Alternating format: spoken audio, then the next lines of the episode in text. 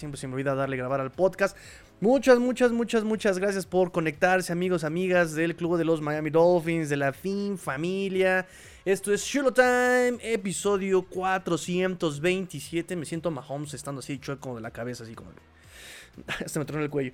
Eh, episodio 427 y porque ustedes lo pidieron, nos vamos a platicar, nos vamos a estudiar un poquito las batallas. En este training camp vamos a platicar sobre la ofensiva. Nos vamos a limitar solamente a la ofensiva el día de hoy. Vamos a hacer un poquito de estudio de análisis sobre dónde se pueden dar algunas batallas más interesantes en este campamento. Entrenamiento 2023 ya empieza a ser, ya empieza a oler así como como que el año ya empieza a llegar a la parte bonita, la parte bonita del año, ¿no? Ya empieza a ser como que ya huele agosto, ya, ya huele agosto, agosto de pretemporada, ya huele, ya se siente el umbral, el portal, la antesala de, la parte más cheda, más chévere del año. ¿A poco no, muchachos? Ya se siente, ya se siente que viene por ahí entrando septiembre, ¿no? Por acá este, en México el 15 de septiembre, decía un tío mío, eh, llegando el 15 de septiembre se acaba el año, ¿no? Recuerden que acá en México se celebra el Día de la Independencia, 15 de septiembre. Acá eh, obviamente ponemos, nos ponemos a hacer pozole, fritangas, quesarillas, ¿no? Este, ¿qué más nos ponemos a hacer? Eh, tostadas de pata, nos ponemos a hacer... Eh, en fin, platillos, los chiles en hogada. nos ponemos muy patrióticos, muy autóctonos, nos ponemos muy, muy nacionales, ¿verdad? Y empezamos justamente a cocinar. Y una vez que llega el 15 de septiembre, viene eh, octubre. Eh, con los festejos de Halloween y después noviembre con los festejos del Día de Muertos y ya huele a, flor de cempasúchil, ya, huele a flor de cempasúchil y después vienen las posadas entre en santos peregrinos, Navidad, Año Nuevo, Reyes, Rosca, mmm, tamales, Candelaria, mmm, no, no, no, muchachos. Ya se nos viene la, parte buena, la parte chavocha, la parte de donde uno aspira y se siente la hermandad y el espíritu navideño. el espíritu navideño en las calles. Y las cosas se ponen, la cocina, la comida se pone de. ¡Uf!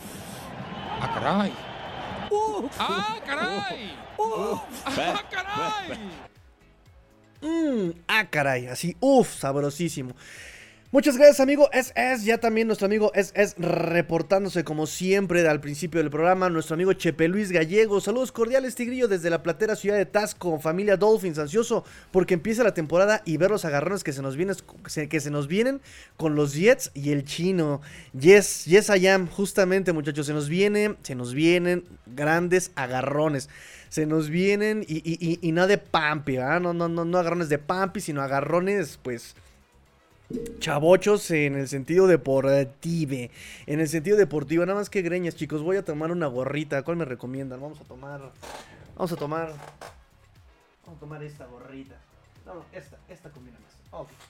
Vamos a tomar esta gorrita porque nada más que greñas traigo. Ok, ahora sí, ya me siento mucho mejor. Vamos entonces a platicar, muchachos. Eh, recuerden, este espacio abierto, pueden platicar, pueden preguntar, pueden regañar, pueden recomendar. Este espacio es para ustedes, amigos, amigas del Club de los Miami Dolphins. Ya los extrañábamos, ya se acabaron las vacaciones. Vamos a empezar a platicar sobre lo que se nos viene en Training Camp. Eh, no sé si quieren que empecemos ya de plano así, le metemos, le metemos, le metemos. O vamos con un poquito de noticias. Un poquito de noticias, movimientos al roster. Movimientos al roster que tenemos eh, registrados hasta ahora. Eh, recuerden que los novatos se presentaron a entrenar su primer día el 18 de julio. El 18 de julio se presentaron los novatos. Y pues tenemos la noticia de movimientos al roster. Y es que el cornerback Ethan Bonner eh, lo meten a la lista. Em, de lesiones. Tigrillo, ¿se sabe algo de Gesicki? Pues que se está muriendo en vida se está muriendo en vida allá en, este, en Boston, amigos, lo que vemos en las fotos, ¿no? Normalmente acá eh, Gesicki en las entrevistas, en los entrenamientos, se le veía muy sonriente, se le veía muy tranquilo. Y allá se le ve serio en las entrevistas, se le ve como de dientes para afuera, ¿no? O sea, el pobre hombre se está muriendo por dentro. Pero es que, diablos, o sea, ahorita los Dolphins están en una situación muy complicada, muy, muy, muy presión, mucha presión, ¿no? Eh, de hecho, digo, vamos a hacer el comentario, muchos me regañan por la cuestión de McDaniel, ¿no? No, es que McDaniel, me gusta mucho el, proceso y hay que darle tiempo, tú le diste tiempo a Brian Flores, yo sí, claro, o sea, le dimos a, mí me gusta ver los procesos también, lo saben, se los dije yo con Brian Flores, me gusta ver el proceso, pero la situación de Brian Flores era reconstrucción, demolición de roster, reconstrucción de roster, todo desde cero, así que, ¿cuál presión? Tú sabías que no ibas a ganar y que no aspirabas a nada en el 2019, en el 2020, todavía 2021 ya te estaba metiendo la presión de tener resultados, 2022, pues bueno, ya sabemos que vino McDaniel, McDaniel ya con un roster más armado, mejor construido y que además 2022 se fue fueron con todo en la agencia libre, Counter Arms y Tariq Hill, eh, entre otras contrataciones. Entonces, los momentos son distintos. Yo se los dije desde que contrataron a este McDaniel hace un año. Si se van a aguantar el proceso de McDaniel, qué chido, me gusta como proceso. A mí me encanta McDaniel. Eh, va a tener que crecer, va a madurar, pero. Si ustedes están de desesperados y quieren resultados ya y el dueño que va a querer resultados ya por el momento del equipo, pues el proceso es distinto, ¿no? Eh, ahí ya hay más presión para McDaniel y ya no podemos tenerle tanta paciencia como con Flores porque Flores de plano empezó con un roster desde cero.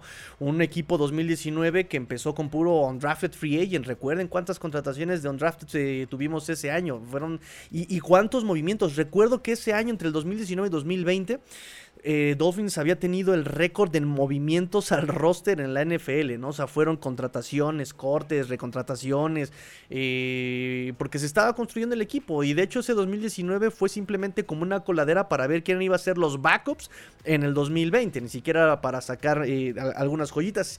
de las joyitas que, salieron ese año, pues por ejemplo Nick Needham, ¿no? De hecho, Mark Walton, ¿se acuerdan del running back? Que estuvo con nosotros unas semanas, tuvo que ir a cumplir su su, sanción eh, de cuatro semanas eh, castigado y volvió a, infringir la ley.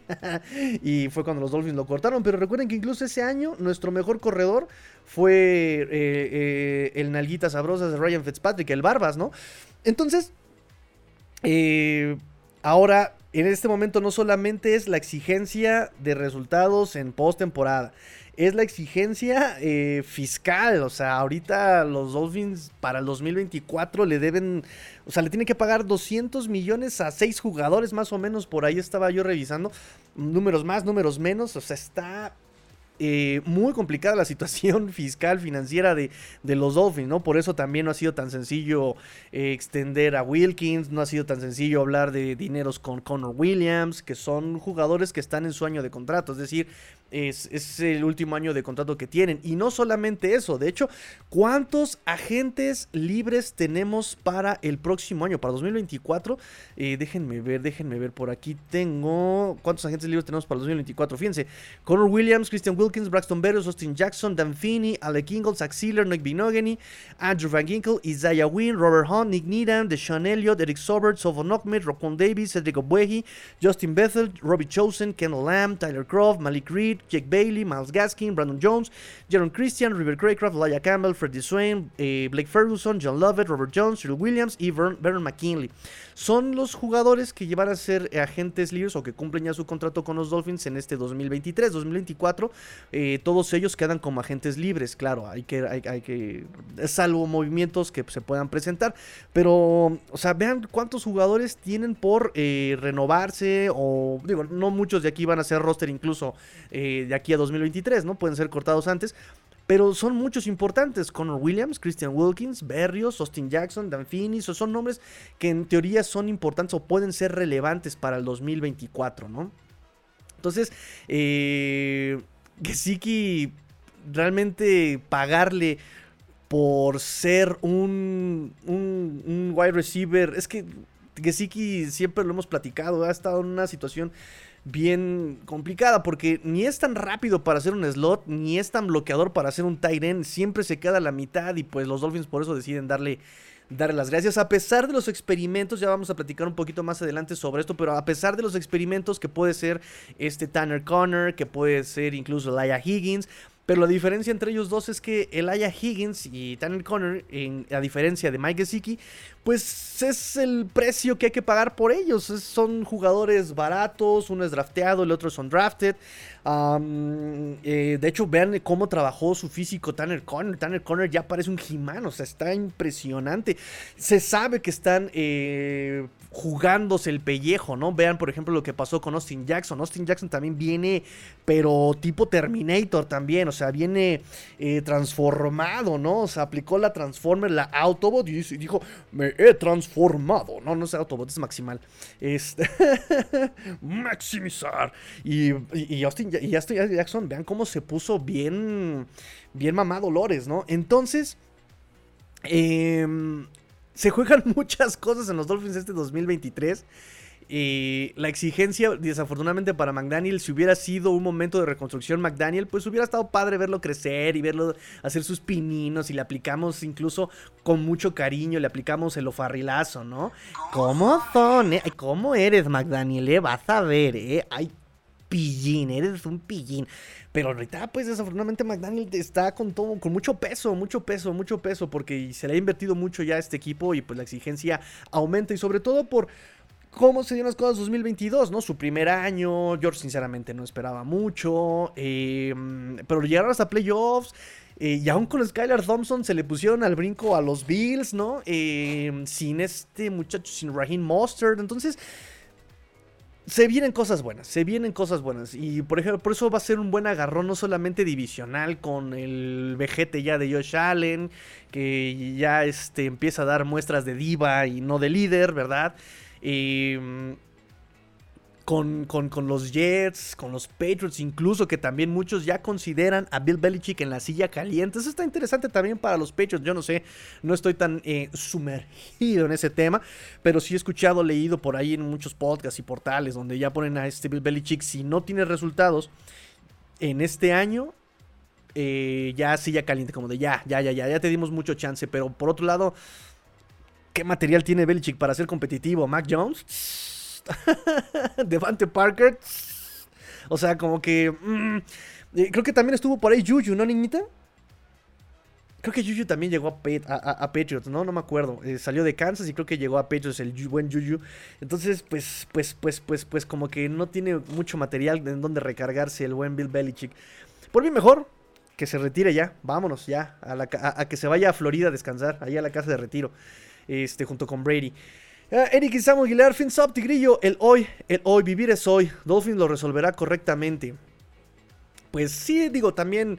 Eh, si bien Chris Greer no es el mejor general manager, pues también no es de los peores. Es, eh, digamos, ha tenido, ha, sabido manejarse fiscalmente, ha sabido solventar, ha sabido explotar los picks y sacar eh, un poquito más de lo que se espera, ¿no?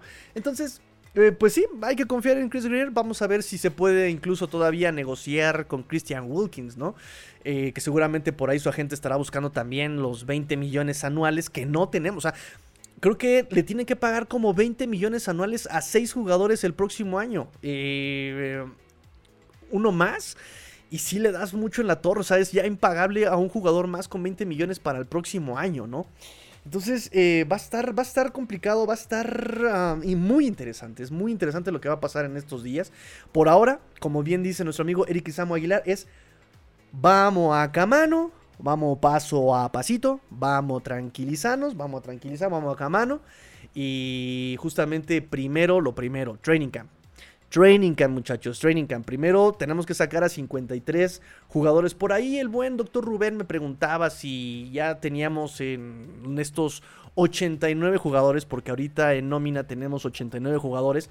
Recuerden que el roster a 53 en años pasados se hacía paulatinamente, se hacía semana a semana, ¿no? Eh, de 90 tienes que pasar a 75, de 75 pasabas a no sé cuántos, y no, de, 90 a 80, de luego de 80 tienes que pasar a 70 y tantos, y ya la última semana tienes que cortar a 53 jugadores.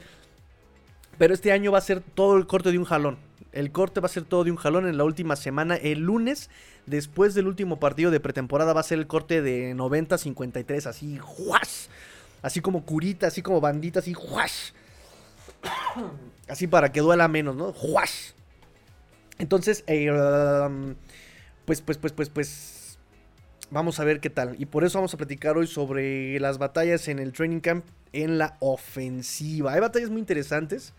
Pero bueno, primero voy con los movimientos al roster que hubo en la semana. Les decía yo antes de que el buen Chepeluis preguntara por el buen Mike Gesicki, que repito, se está muriendo en vida ahí en, Patriots, ¿no?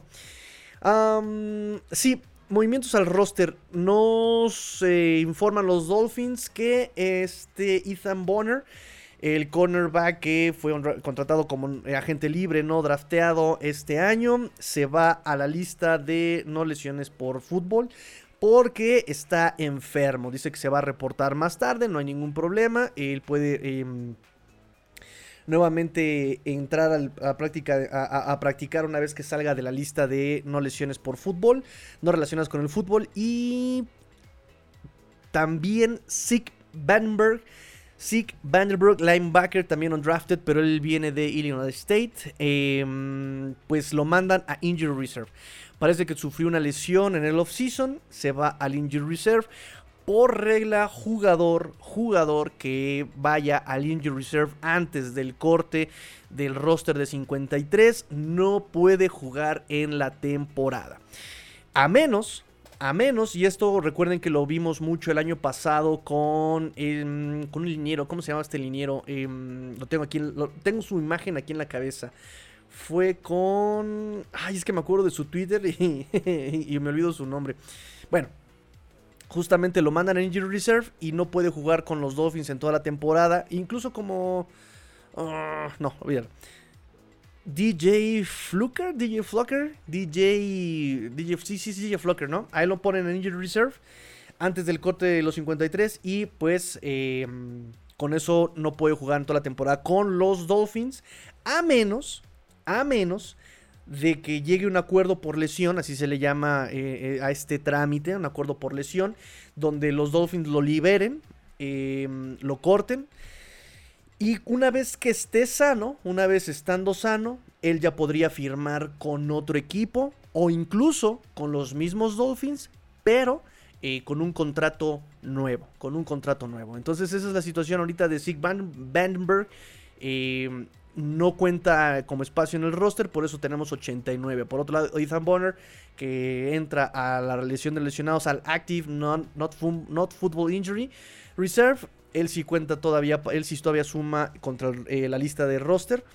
Por eso tenemos 89 jugadores. También, también entre los movimientos al roster que presentamos esta semana, el buen Nick Niram, Nick Niram cornerback slot, Drafted Free Agent del 2019, que a mí me encanta, admiro mucho a Nick Nira por el proceso que ha llevado en los Dolphins, ¿no? recordamos ese partido de pretemporada 2019 donde dio una pena, de hermano, neta querías jugar profesional a lo, a lo que representa hoy, ¿no?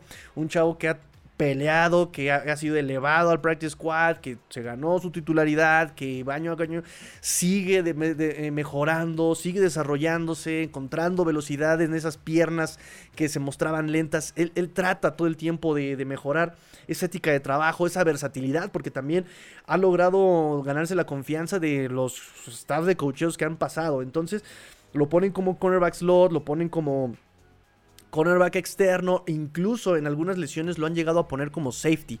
Entonces, esa versatilidad, esa ética de trabajo de, este Nick eh, para mí significa muchísimo.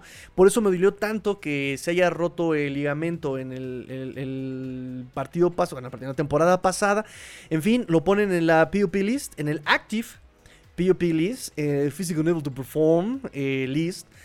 ¿Qué significa esto? Significa que al estar en la active PUP list, significa que todavía cuenta como roster y que puede entrar eh, una vez que esté sano, puede regresar a entrenar sin ningún problema.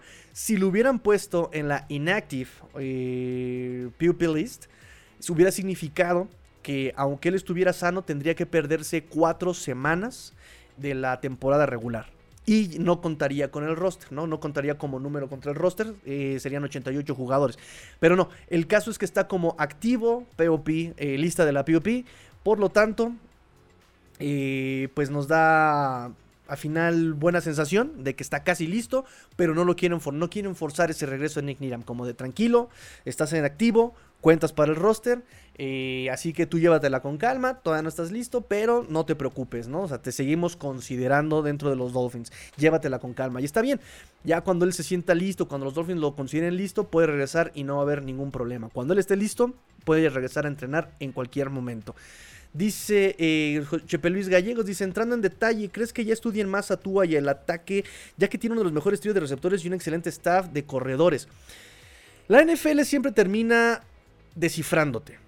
Y mira, creo que es, voy a ser un poco repetitivo, perdónenme, yo creo que si me llevan escuchando ya en este sentido, escuchan esto y le cambian, ¿no? Digo, lo siento, pero eh, tengo que decirlos. A McDaniel lo descifraron desde la semana 13 de la temporada pasada.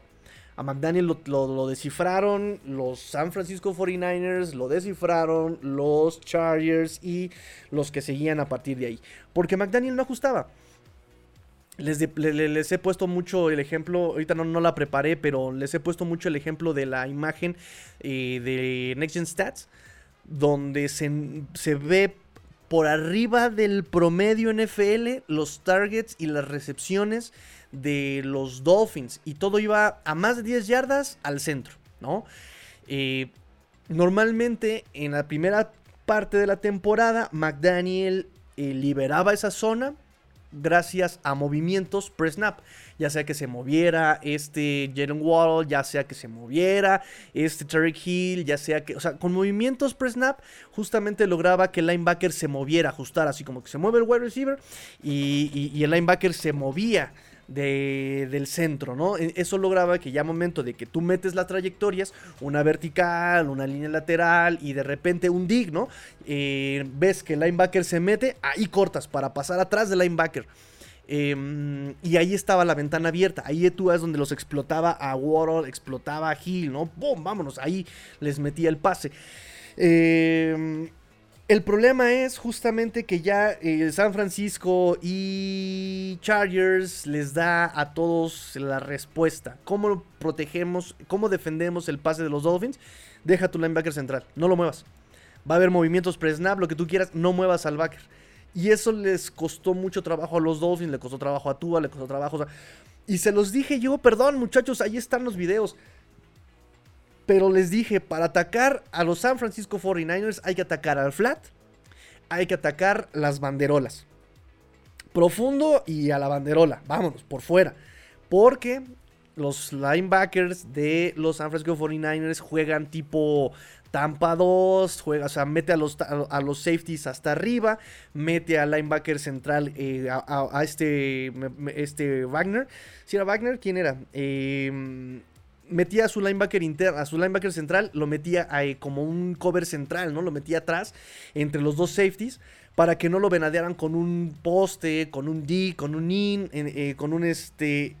Sí, sí, con, con, trayectorias ahí al centro. Y pues ahí McDaniel no ajustó.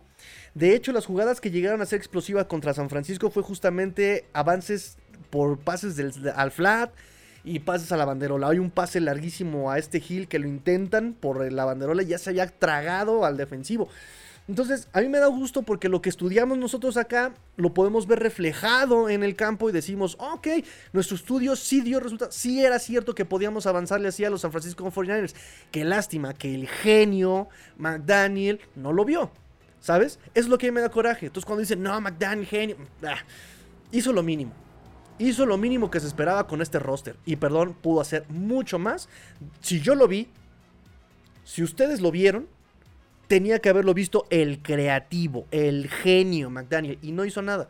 Eso es lo que, eso es lo que yo tengo en contra de McDaniel. Entonces, como proceso, no estamos para procesos ahorita. Ese es el tema y se los dije desde el año pasado. Con McDaniel no estamos para procesos. Necesitamos un Doc Peterson, un Brian Dable que ya más o menos sabe cómo se hace. Lo, básico ya lo tiene masticado, ¿no? Ya eh, tiene experiencia en todos lados del balón. Porque Dable tiene los años también en la liga. Em, y, también en todos lados del balón. O sea, hicimos su estudio una vez que despidieron a Brian Flores, él sonaba mucho como opción.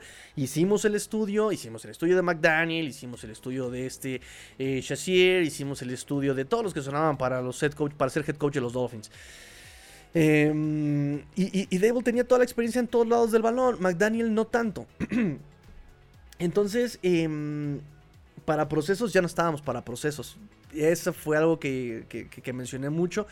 Y pues no es que la próxima temporada vayan a descifrar a McDaniel, es que ya lo descifraron desde la, desde la temporada 2022. Entonces esperamos que em, como, buen, como buena costumbre de McDaniel, que cada que tenía en la coordinación ofensiva de un equipo en su año 2 explotaba el juego terrestre, como bien dices, teniendo a buenos corredores en Raheem Mostert y en Jeff Wilson, pues los explote. Explote y que tenga más voluntad de acarrear la pelota. Porque muchas veces en la temporada pasada, McDaniel, más bien los números de los Dolphins en cuanto a acarreo no eran tan buenos por muchos factores. Sí, a lo mejor hacía falta un Tyren que bloqueara por fuera, ¿no? En, acarreos.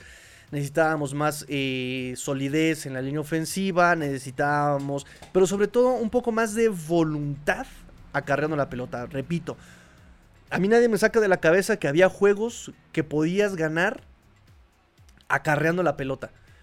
Podías ganarle a Buffalo acarreando la pelota. Podías ganarle a Chargers acarreando la pelota. Y McDaniel no lo hizo. McDaniel no lo hizo. Entonces, eh, esperemos que, bueno, vuelvo mismo, como buena costumbre de McDaniel, sí explote este año. Yo creo que lo va a hacer, puede hacerlo. Eh, ya se trajeron incluso eh, en este roster a Eric Sobert, a Tyler Croft, que pueden ayudar mucho en el bloqueo del tight end o del H-back, si lo quieres ver así también, ¿no? Le pueden echar la mano también ahí a Ale Kingold, hacer estos bloqueos en acarreos. O sea, se tiene todo. Se tiene todo para hacer, para partidazos. Desde el año pasado se, lo, se tenía. Nada más es cuestión, ya, ya el peso queda no en Tua, no en la línea ofensiva, ya queda McDaniel. Perdón que yo sea tan, tan, tan, tan reiterativo.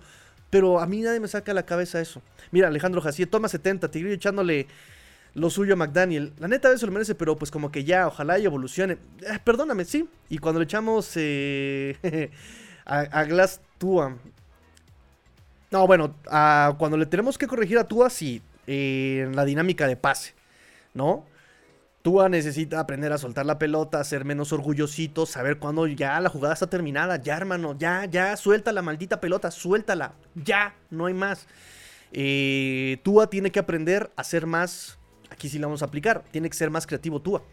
Tiene que liberarse, tiene que aflojarse, porque Tua está muy tieso en el sentido de que em, la jugada va así, así la tengo que hacer. No, hermano, hay, a veces necesitas improvisar.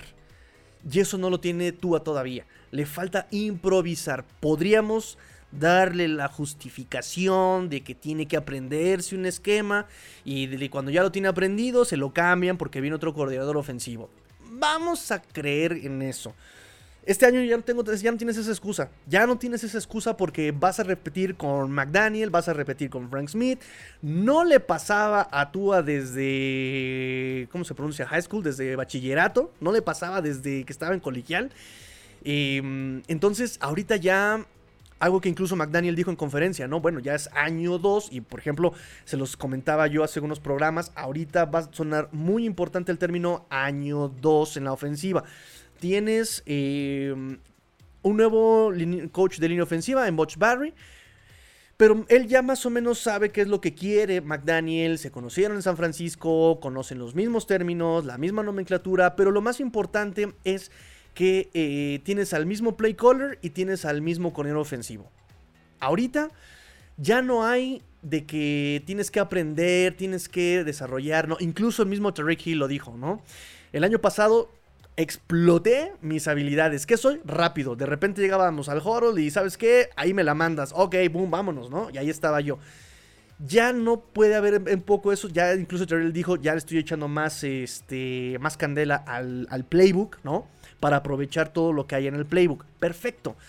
Eh, McDaniel dice de Tua, ya Tua ya, ya, tuvo un año con esta nomenclatura, ya tuvo un año con esta, este esquema, ya tuvo un año con Terry Hill, ya lo conoce, ya sabe de lo que es capaz, ya sabe dónde encontrarlo, ya tiene dos años con Jalen Waddle, eh, entonces ya puede soltarse un poco más, ¿no? Lo dijo McDaniel, ahorita ya tuvo estar en una etapa donde ya él puede eh, preocuparse por otras cosas él ya puede empezar a hacer otras cosas. Y yo lo, eh, desde toda mi esperanza, yo espero que se refiera justamente a la cuestión de improvisar, porque Tua no improvisa, Tua es, de, es muy mecánico, es eh, progresión 1, eh, progresión 2, progresión 3, progresión 4, error, error, error, y ya. Busca, busca, busca, busca, ya suéltala. Déjala, ¿no? O incluso... Digo, no, no porque nunca lo haga, porque tenemos los chispazos donde me aplanchó a Michael Carter, el safety de los Jets, eh, me planchó un linebacker de Atlanta, o sea, sí, sí, sí hay, sí tiene esos chispazos, pero tiene que hacerlo más constante, más constante. Muchas veces dicen eso de Tua, ¿no? Ah, es que Tua no tiene lo necesario, casi casi no tiene el ojo de tigre que se necesita para ganar partidos.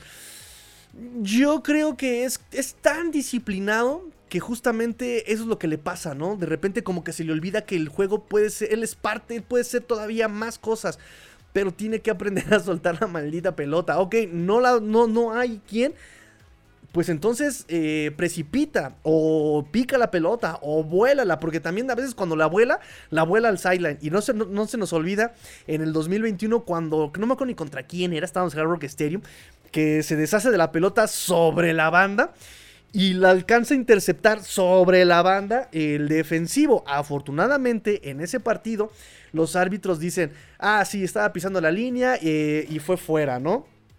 De puro milagro no contaron esa intercepción. Porque sí estaba en la raya, pero, pero, pero, pero, tú, ah, por Dios, si la vas a volar, mata al de los chicharrones en la fila Z, ¿no? Allá, el franelero, ¿no? Pum, mátalo eh, de un balonazo, pero hasta allá, hasta allá, hasta allá, hasta allá. No me la picas aquí. No, no, no, no son de las inconsistencias de Tua. Además, bueno, eh, la salud. Que ahí ni modo, no puedo ir a defender a Tua. No se puede defender.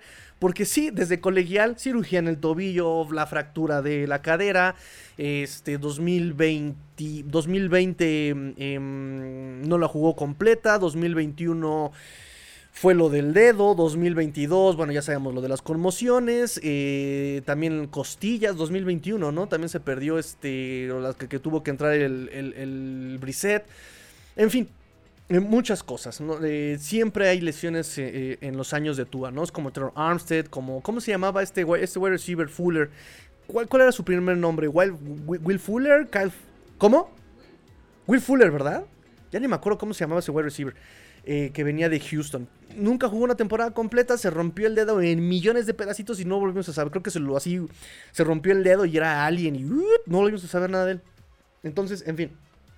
Eh, entonces, digo, trato de ser objetivo, trato de ser objetivo eh, y, también quiero que entiendan esto y creo que, aunque se los he dicho y se los he dicho, pues lo repito, pero el que me caiga mal McDaniel no significa que lo vaya a ver mal o que no le vaya yo a premiar o que lo vea. No, no, no, no tiene que, o sea, que me caiga mal no tiene que ver una cosa con la otra. ¿No? Y mentiras no estoy diciendo sobre McDaniel, sinceramente. Sobre Tua, tampoco digo mentiras. Digo, Ulises se enoja conmigo porque lo defiendo demasiado, pero también el ataque contra Tua es excesivo. Es excesivo el ataque contra Tua. Eh, así como a mí me parece excesivo eh, cómo le solapan todo a McDaniel. A mí me parece excesivo. Eh, pero bueno. Eh, Len Jergy, buenas noches, Tigrillo, tarde pero seguro. Qué bueno, amigo, que estés por acá. Me da mucho gusto. Ya son las 11 de la noche acá en la Ciudad de México. ¿Se está viendo bien? ¿Todo bien? Porque Telmex no me tiene nada contento, ¿eh? De repente. Ay, este, no le podemos garantizar la velocidad de, de, de, de, su vida. Ay, entonces, ¿por qué te estoy pagando? Pero mi, mi pago semana a semana y factura tras factura si lo necesitas garantizado, ¿no? Ok, bueno. Este, ponte pilas, Slim, ponte pilas.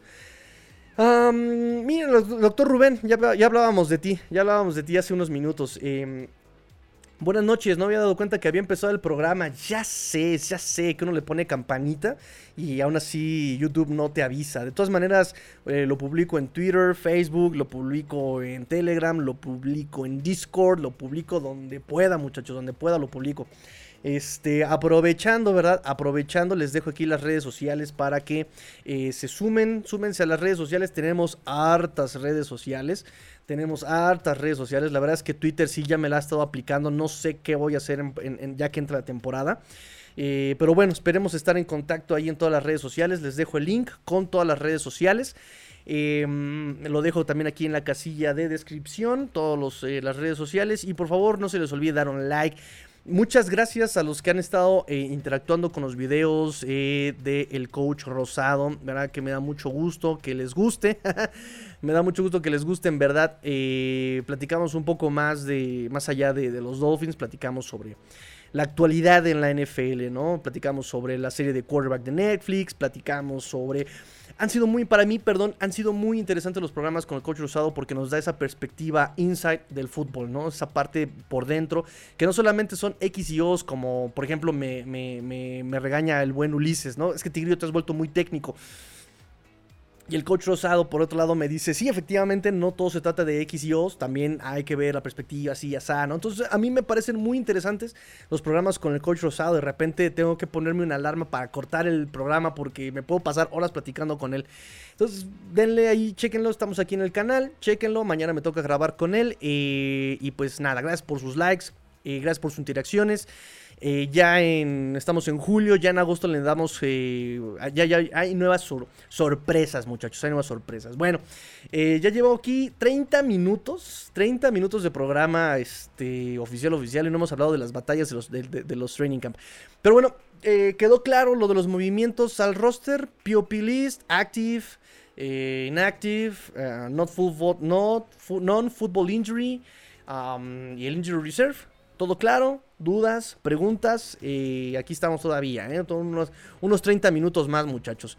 y bueno, nada más para cerrar lo de nuestro amigo Chepe Luis, este, a, McDaniel ya lo descifraron en 2022, tiene que evolucionar. Esperemos que evolucione, hasta ahí lo dejamos. Ojalá así evolucione porque el material lo tiene, tiene material para evolucionar, tiene material para evolucionar y como bien dice el coach Rosado, a veces se necesita que, el coach sea quien exalte, eh, leve eh, esas capacidades de tus jugadores, ¿no? Y vuelvo a lo mismo, McDaniel es el que tiene, no, ya no Tua, ya no la línea ofensiva, ya no la defensiva, quien tiene ahí el peso de la temporada va a ser McDaniel y ojalá del ancho, ¿no? Ojalá simplemente esperemos eso. ¿Qué más, qué más, qué más, qué más tengo por ustedes, con ustedes por aquí? Déjenme ver, déjenme ver. Ah, sí. Batallas en el training camp. Ya platicamos sobre el primer día de novatos. Ya platicamos momentos al roster. Em, pues tengo chismecito cetáceo. Chisme cetáceo, muchachos. Chisme cetáceo breve. Chisme cetáceo breve. Número uno, el buen Sam Ewavoen va a hacer pruebas, o más bien hizo el día de hoy pruebas con los gigantes de Nueva York. Este Sam Wovoen, que también no sé por qué le dieron tanta vida en los Dolphins, eh, brillaba en equipos especiales y con... ¿Cuántas capturas hizo ese, la, pretemporada pasada en un partido? Creo que fueron cuatro capturas, siete capturas en un partido en pretemporada el año pasado. Brillaba bien padre en pretemporada, pero llegaba la temporada regular y la verdad es que brillaba por su ausencia. Así ni se le notaba al buen Same Waboen. Todavía el año pasado en el partido contra Buffalo en, en, postemporada lo metieron a jugar y ni quien se acuerde de su presencia. En fin, ya este 2022, en, la nueva, en este 2023, ya la nueva generación de la defensiva ya no es parte de los planes de los Dolphins. Y pues se fue a hacer pruebas a los gigantes de Nueva York. A ver, a ver qué tal le va. Y nada más como chismecito, como chismecito, siguen eh, disponibles y sin equipo. Eh, Porter Gustin, eh, Justin Zimmer, Clayton Futchlem, Trey Flowers, Adam Shaheen. Que bueno, el tema de Adam Shaheen es porque también tenía por ahí una lesión de la que no se había podido eh, resolver, ¿no? Recuerden que este, por eso ya no lo pudimos eh, cambiar. Creo que iba a ir para dónde? Para los Houston, para los Santos. No me acuerdo dónde lo cambiamos, que ya se había hecho todo el cambio, todo muy padre. No pasó la prueba física. Eh, y McDaniel fue como de, ay, ¿en serio? ay, no sabía. Ay, ¿qué pasó, eh? En fin, Ethan Carter, que también él tuvo la conmoción en la semana 1 y no regresó a jugar, tampoco ha conseguido equipos Ethan Carter. Eric Fisher, me preguntaban mucho por Eric Fisher. Eric Fisher sigue sin empleo, sigue sin empleo Eric Fisher. Mm, con los Dolphins jamás tocó el césped en una temporada regular. Eh, se lesionó, de hecho, en, práctica entre semana cuando entró aquí a los Dolphins. Melvin Ingram, interesante. Melvin Ingram sigue sin chamba, el buen Melvin Ingram. Teddy Bridgewater tampoco tiene chamba todavía, Teddy Bridgewater. Y pues el polémico Byron Jones. Recuerden que Byron Jones también por ahí tuvo eh, una polémica con su Twitter, ¿no? Con respecto a la salud y cómo te protegen la salud en la NFL, los doctores de la NFL, que no tienen preparación física, no tienen preparación adecuada, eh, que te inyectan cosas sin decirte lo que la- las consecuencias. Todo un tema, un tema, un tema, un papelón ahí en Twitter. Y digo que pues eh, todavía le dolía correr, que le dolía, este, que no podía ni brincar, que no podía. Entonces eh, era un tipo como despedía de su carrera, no lo sabemos. Simplemente hasta ahora no tiene trabajo el buen Byron, Byron Jones. ¿Qué otro chismecito cetáceo? Ah, tengo otro chismecito cetáceo con ustedes de su ídolo, ídele, ídelazo, Dalvin Cook. Pedido, deseado, eh, cotizado por muchos. Dalvin Cook trae un temazo también, ahorita lo platicamos, dice Chepe Luis. ¿Qué tipo de calendario tiene este año los Dolphins en dificultad? Lo tienen regular. Vamos a poner que es regular porque son situaciones muy a modo. Muy a modo para los Dolphins. No va a haber en todo el año un factor clima. No va a haber en todo el año un factor estadio, ¿no? O sea, el Arrowhead nos lo brincaron y vamos a jugar en un lugar neutral. Vamos a jugar en Alemania. Eh, no nos quitan un partido de local con esta ida a Alemania. No nos quitan un partido de local en el Hard Rock Stadium. Eh, este, ¿cómo se llama? Warren Sharp hizo un estudio, cada año hace un estudio de los días que tienes de descanso, ¿no? Y cuando hay equipos que tienen menos 14 días en contra del descanso que normalmente se prometen, ¿no? Y esto co- considera él, por ejemplo, que de domingo a jueves por la noche, pues te están quitando tres días de descanso, por ejemplo, por, por decirte algo, ¿no? Respecto a alguien que pues juega de 7 de siete en 7 días. Los Dolphins, en ese sentido, es de los que menos días de descanso le quitan en esta temporada. O sea, hasta eso también. Uf, muchachos, estamos eh, del otro lado. Ahora, en cuanto a los. ¿Cómo llamarlo? Los rivales, si tú quieres llamarlo así. Pues son buenos agarrones, ¿no? Son buenos agarrones. Empezamos fuerte de visitante. Porque también, si bien el primer mes nos las pasamos, no, nos la pasamos fuera tres semanas de cuatro.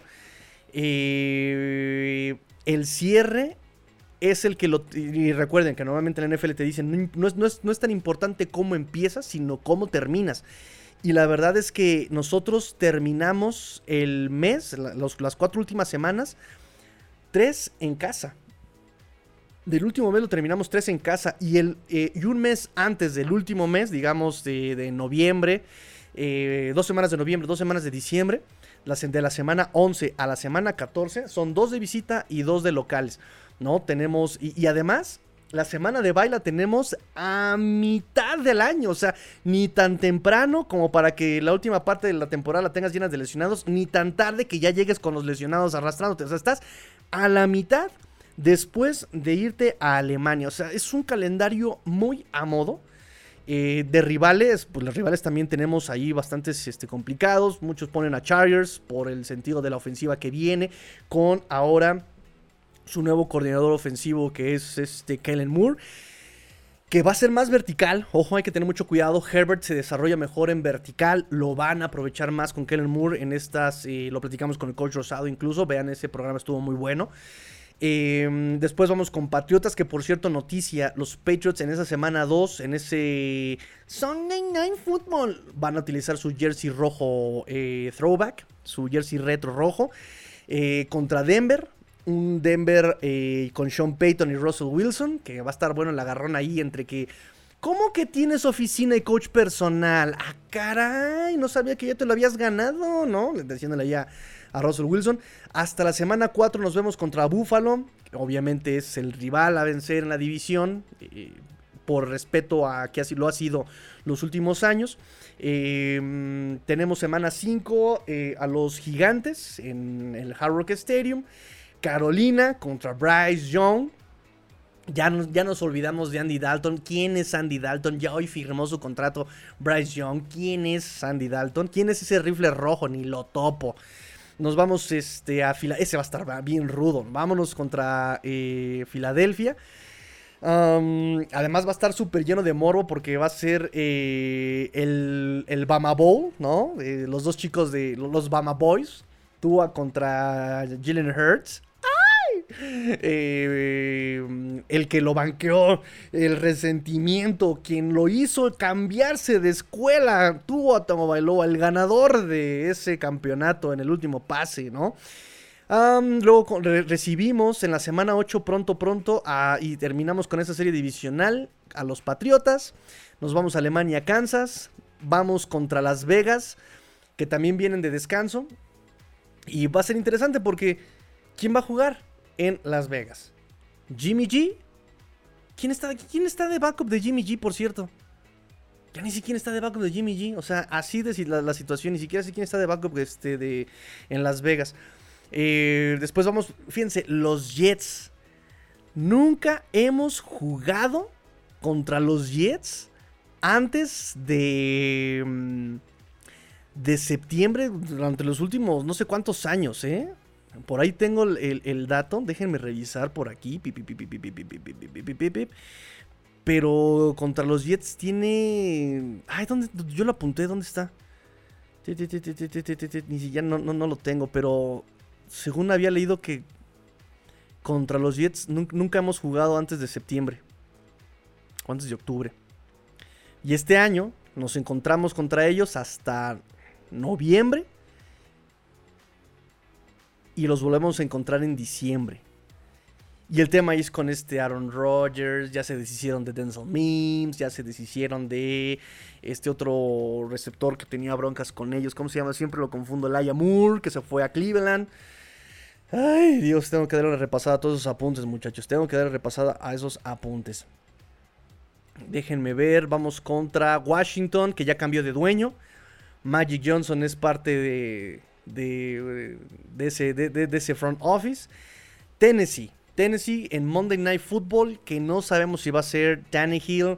Ya Malik Willis, la fiebre Malik Willis está pasando, pero tampoco crean que este Levis, Levi's, ¿cómo se pronuncia? Eh, está haciendo mucho por, por, por su chamba. lo, cerramos con Jets en diciembre. Luego Dallas Nochebuena. Uh, en el 24 de diciembre contra Dallas. Va a estar bueno. Baltimore, que ojalá probablemente ya no esté jugando Lamar Jackson por lesión. y cerramos contra Buffalo en un to be determined. O sea, todavía no sabemos cuándo va a ser eh, el juego de eh, la semana 18. Muy bien, muchachos. Entonces, un inicio que nos lo vamos a pasar fuera, un final que nos vamos a pasar en casa. Y les repito, todo, todo está, todo, todo está en como que está dado para que los Dolphins puedan desempeñarse bien en esta temporada en el calendario. ¿No? O sea, mucho, mucho a su favor, mucho a su favor. Em, y pues ya, repito, ya, it's up to you, Dolphins. Ya, ya les toca a los Dolphins. Ocho juegos de locales, nueve de visita, un neutral. ¿Pero nueve de visita? ¿En serio? Uno, dos, tres, cuatro, cinco, seis, siete, ocho. Ocho, no, son ocho. Ocho de visita. Uno, dos, tres, 4, 5, 6, 7, 8. 1, 2, 3, 4, 5, 6, 7, 8, 9. Al revés. 9 de, 9 de locales y 8 de visita. Fíjense, tenemos ahí todavía una ventaja, ¿no? Y uno neutral. Uno, un, uno de visitas neutral porque es en Alemania, ¿no? Dolphins ya no va a jugar. Eso también es algo como un poquito en contra. No va a jugar con el apoyo del sol a principio de, de, del año no le va a ayudar el calor, pero tampoco le va a afectar el frío a final del año, que eso también está, está padre. ¿Qué más, qué más, qué más, qué más, qué más tengo por aquí? El final, pues sí, creo que es todo. Creo que es todo, muchachos. Entonces, eh, sí, nada más. Déjenme regresar a mis apuntes. Ahí está. Dice Dante Benítez, buenas noches familia, ya está el programa, ha sido un día difícil. Ay amigo, Dante, también aquí ya me estaba durmiendo, miren, de hecho, sin hacer comercial, pero necesité un poco de esto para, para revivir. Eh, César Cruz Master, saludos. saludos amigos. César Min, ya, ya ni mi garganta me está dando, ya, ya. Falta de la práctica, falta de práctica. Bueno. Dice... Déjenme, déjenme ver por acá. Ya podemos avanzar a batallas del training camp. no, me da mucho gusto que, que, que platiquemos, muchachos. Bueno, mientras se juntan los comentarios, mientras se juntan los comentarios, vamos a ir avanzando en este tema de eh, las batallas en el training camp. Mucho... Ah, chisme cetáceo. Chisme cetáceo, antes de que se me olvide. Dalvin Cook, muchachos. Dalvin Cook. Pues fíjense que da la casualidad que en esas situaciones de la vida, ¿verdad? Me parece que desde el 2021 eh, una chica acusó a Dalvin Cook de agresiones. De agresión que incluso hasta la estaba estrangulando. Que la tiró a una mesa de centro, la mesita del café, y que tuvo heridas justamente por ese encontronazo. Bueno, no hay plazo que no se cumpla, no hay fecha que no llegue y parece que el lunes van a tener, eh, ya saben que estos juicios se prolongan y se prolongan y se prolongan, el lunes van a tener que comparecer y pues el abogado de la chica salió a decir que Dalvin Cook le ofreció 800 mil dólares a la chava para que ya se callara, para así pagarle su silencio y decirle, ¿sabes qué? Ahí están 800 mil dólares, eh, retira los cargos aquí no pasó nada, ¿no? Que la chica obviamente se negó y pues Dalvin Cook eh, retiró la oferta para ponerle una más grande de un millón de dólares para que la chica se olvidara completamente del asunto. Eso dijo su abogado. Por otro lado, el abogado Dalvin Cook en 2021 había dicho, porque este caso tiene ya 2021, dijo que la chica fue la que se presentó en la casa de Dalvin Cook, que fue ella la que irrumpió en la casa, que pasó lo que pasó y que todavía quiso extorsionar a Dalvin Cook para sacarle dinero. Así las cosas, muchachos, así las cosas. Va a haber el lunes una, un careo entre ellos dos. Eh, vamos a ver qué es lo que pasa. Mientras tanto, Dalvin Cook hasta la fecha sigue sin equipo. No ha firmado con nadie. Lo último que supimos es que los Dolphins le dijo, ah, mira, tengo 20 pesos. Y, y que Dalvin Cook le dijo, no, ¿qué pasó, hermano? Una Sor Juanita mínimo, ¿no? Pero no, nada, nada, muchachos, nada. Todavía no ha llegado a acuerdo con nadie.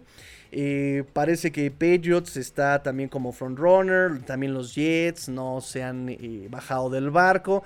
Eh, todos entre que se suben y entre que se bajan del barco Darwin Cook, ¿no? Pero bueno, el tema es que ahorita está muy caliente el tema de pagos a running backs y ya tenemos los primeros dos firmados este año en agencia libre después de toda esta huelga de Saquon Barkley y Josh Jacobs. Y es justamente en los Giants, ¿no? Los Giants firmó el buen James Robinson, que tuvo un temporadón en Jacksonville Después llegó Travis Etienne. Eh, se nos olvidamos de James Robinson. Luego tuvo la lesión. Eh, creo que fue en el tendón de Aquiles, ¿no? Me parece este James Robinson. Después llegó a los Jets. Ni quien lo topara en los Jets. No hizo nada. Y pues ahora James Robinson está en los Gigantes de Nueva York. Y también, ¿quién, quién otro firmó? Firmó alguien. Ah, este Melvin Gordon. Melvin Gordon, un año, 3 millones a los Baltimore los Baltimore Ravens. vamos a ver qué es lo que pasa. También es un año de, de a ver si funcionas. Te saco lo que queda de ti. Te saco el juguito que te sobra. Y listo. Listo. Ya me desahogué con los running backs. Un tema, un, tema muy extenso lo de los running backs. Muy, muy, muy extenso los running backs. Si quieren lo platicamos el próximo programa. Un poquito más imparcial fuera de los Dolphins. Platicamos eh, lo de los... ¿Por qué no le quieren pagar a los running backs esta, esta liga, no? Siendo que necesitas un buen juego terrestre para poder ganar en este, en este deporte. Interesante porque nadie ha ganado desde Emmitt Smith, si es Emmitt Smith, eh, con un líder corredor. O sea, no ha habido un supertazón desde Emmitt Smith con un líder corredor. Pero si necesitas, los últimos que han ganado han tenido por lo menos eh, un ataque terrestre top 12. O sea, si lo necesitas bastante desarrollado pero no ser elite, no necesitas un corredor elite. Incluso lo hemos platicado aquí nosotros, ¿no? Eh, los ganadores de Supertazón, sus corredores no ganan más de 2 millones y en promedio deben haberse llevado eh, de los últimos 12 años un promedio de 1.7 millones al año. Entonces es un tema muy complejo, pero si quieren lo platicamos ya más adelante. Por ahí leí varios artículos del Miami Herald, leí de Pro Football, no sé qué, ya saben que todo es Pro Football Network, Pro Football Talk, Pro Football Reference, Pro Football Focus, Pro Football, en fin, ya, ya no sé qué Pro Football es el que estoy leyendo. En fin, eh, ahora sí, batallas, batallas, batallas del Training Camp. Muchachos, escríbanme, escríbanme para ustedes cuál es la batalla en ese Training Camp más interesante a la ofensiva. Platicaremos de la defensiva eh, en el próximo programa, pero ahorita vamos a tratarnos de batallas en el training camp a la ofensiva. ¿Ustedes qué batallas creen que sean las más interesantes? Vamos a empezar. De hecho, si me permiten, les voy a, eh, enseñar mi... Ahí donde estoy. Les voy a enseñar esta pequeña pues gráfica que hice un poco para yo estudiar y para medio entenderme, ¿verdad? Voy a compartirles mi pantalla. Pipiripipi. Ah, es que lo tengo. un momentito. Un momentito, muchachos. Les voy a compartir mi pantalla para que vean este. Ahí estamos. Para que vean más o menos lo que tengo yo apuntado. Ahí les va. Ah, perfecto. Ok. Fíjense bien. Eh, la primera batalla que tengo para ustedes, de las interesantes, batalla Prime, Coreback 2, muchachos. Aquí lo interesante de los Dolphins es que ya tienen eh, a sus titulares bien definidos. Tienen a sus titulares bien definidos, excepto lo que viene siendo guardia izquierdo y tackle derecho. Son las posiciones en las que el titular no está bien definido. Las batallas normalmente van a ser por posiciones eh, atrás del 1. Primero tenemos el coreback 2. Sabemos que nuestro titular va a ser Tua, pero también sabemos que Tua no completa las temporadas sano. ¿Qué va a pasar entonces? ¿Quién se va a quedar con el puesto de quarterback 2? Skylar Thompson en esta esquina, pesando 120 kilos y medio. De puro Wildcat, Skylar Thompson. Por otro lado, Miguel Blanco, Miguelín Blanco, Mike White, muchachos, Mike White. Entre los dos, ¿qué tenemos? ¿Cómo son, eh? ¿Qué tenemos en Mike White y qué tenemos en Skylar Thompson? Bueno, Skylar Thompson ya lleva un año de experiencia en este esquema. De hecho, hicimos votaciones entre quién les gustaba más como coreback 2. Estuvo muy cerrada la votación, pero creo que al final ganó Mike White. Creo que ganó Mike White. Mike White, ¿qué tiene? Es bastante dinámico. Lo vimos en Jets. No no afloja, no raja, eh, se carga el equipo en sus hombros. El problema de Mike White es que tuvo un pésimo momento eh, táctico en esa ofensiva. En ese partido contra Vikings, donde tuvo tres intercepciones, yo se lo dije al chino, no fue culpa de Mike White, también lo estuvieron forzando al pobre muchacho en jugadas que la defensa de vikingos ya las estaban esperando, o sea, los descifraron, no hubo ajuste y todo el tiempo estuvo ya este, preparado vikingos. Entonces, Mike White tenemos ese problema de que también en Training Camp no ha brillado como se esperaba que brillara. Eh, ha tenido entregas de balón en la práctica y eso que no están equipados y eso que no hay contacto y eso que no hay presiones. No ha tenido grandes pases eh, o, grandes jugadas eh, en, en, el training camp, lo que llamamos de off-season. Por otro lado, Skyler Thompson, un chavo que ya tuvo experiencia en, en postemporada el año pasado, que a su favor pues también McDaniel no ajustaba, pero ni por favor. Eh, y que también le falta, lo, lo platicamos desde que lo draftearon, de que tenía que procesar el juego más rápido. En pretemporada se le vio liderazgo, en pretemporada se le vio eh, que también tenía, que era dinámico, que podía utilizar las piernas, un coreback que podría ser de amenaza dual, ¿no? Eh, tiene más brazo de los tres. Es, eh, puede usar mejor las piernas. Este Skylar Thompson. Pero sí, definitivamente, digo, esto nada más como anotación, eh, como, un, como una nota. Ninguno de los dos tiene la precisión de Tua, no tiene el proceso de juego de Tua, no tiene, no la, la, la, presencia en el bolsillo que tiene Tua. Entonces, de los dos, ¿quién puede ser quarterback backup? ¿Quién lleva la delantera? Ahorita, la delantera, sinceramente, por lo que hemos visto, es Skylar Thompson.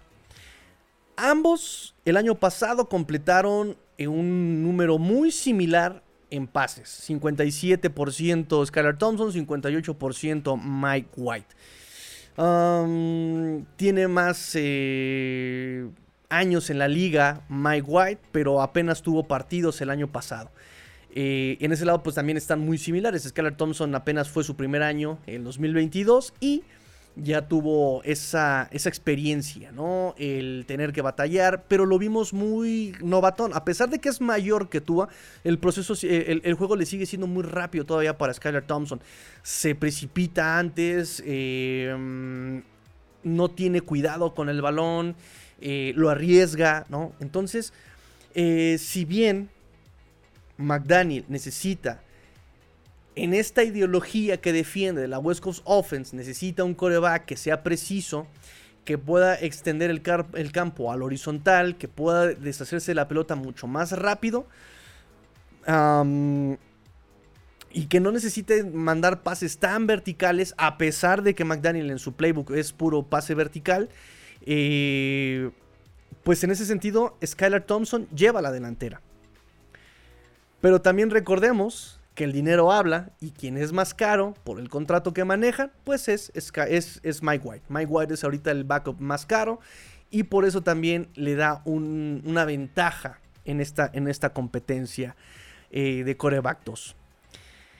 Em, entonces, bueno, ahorita digamos que los tres corebacks están a salvo por la nueva regla que tenemos en donde puedes vestir a un jugador más en el día del partido y tiene que ser un coreback. El coreback, el tercer coreback solamente puede entrar si y solo si tienes lesionados a tus dos corebacks 1, a, tus, a coreback 1 y 2. Solamente así puede entrar. No puedes cambiar, a, no puedes eh, meter a jugar a este coreback si es por un problema de rendimiento, si es porque... No, no, no. Tiene que ser porque en el momento ya no tienes jugadores disponibles para meter. O sea, es un, caso completamente de emergencia. Está padre la regla y en ese sentido, pues, eh, tenemos un coreback 1 que es Tua Tagovailoa. En este momento tenemos, repito, desde mi perspectiva, eh, Skylar Thompson es el que está llevando la delantera por lo que hemos visto. Ha tenido mejor comunicación con los wide receivers, ha tenido menos entregas de balón eh, que Mike White y ha tenido jugadas más, em, más agresivas que, que Mike White y Skylar Thompson. Por ese lado tenemos un coreback 2. Y Mike White está salvo por lo que le están pagando como coreback backup y porque la, liga ya te permite vestir a un tercer coreback. Entonces, pero de todas maneras, todo puede pasar. Estamos ahorita hablando de que en el training camp o en el mini campamento de entrenamiento antes de vacaciones, en off-season no están equipados, no están eh, con presión, no se pueden tocar al, al coreback. Están un poquito más libres. Vamos a ver ahora cuando semana a semana vayan aumentando la presión, eh, la intensidad de los entrenamientos. Por ahora, me parece que Skyler Thompson es el que lleva la delantera. Y James Blackman, pues bueno, James Blackman.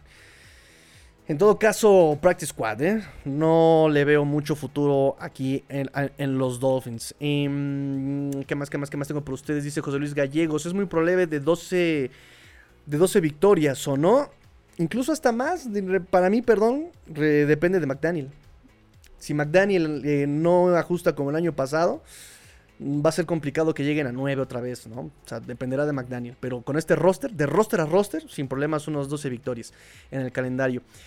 Nuestro amigo Chuy Manuel Yáñez López dice: Buenas noches, saludos de Tlaxcala. ¿Crees que ante las necesidades hagan el roster el defensive tackle Brandon Peely, el linebacker Mitchell Good y el Panther Michael Turk, el linebacker Aubrey Miller? Y de los wide receivers, ¿quiénes harán el roster de los 53? Muy bien, vamos a los wide receivers. Vamos a los wide receivers. ¿Qué pasó con Glennon? No lo extraño, pero no me acordaba de que Miami lo buscó.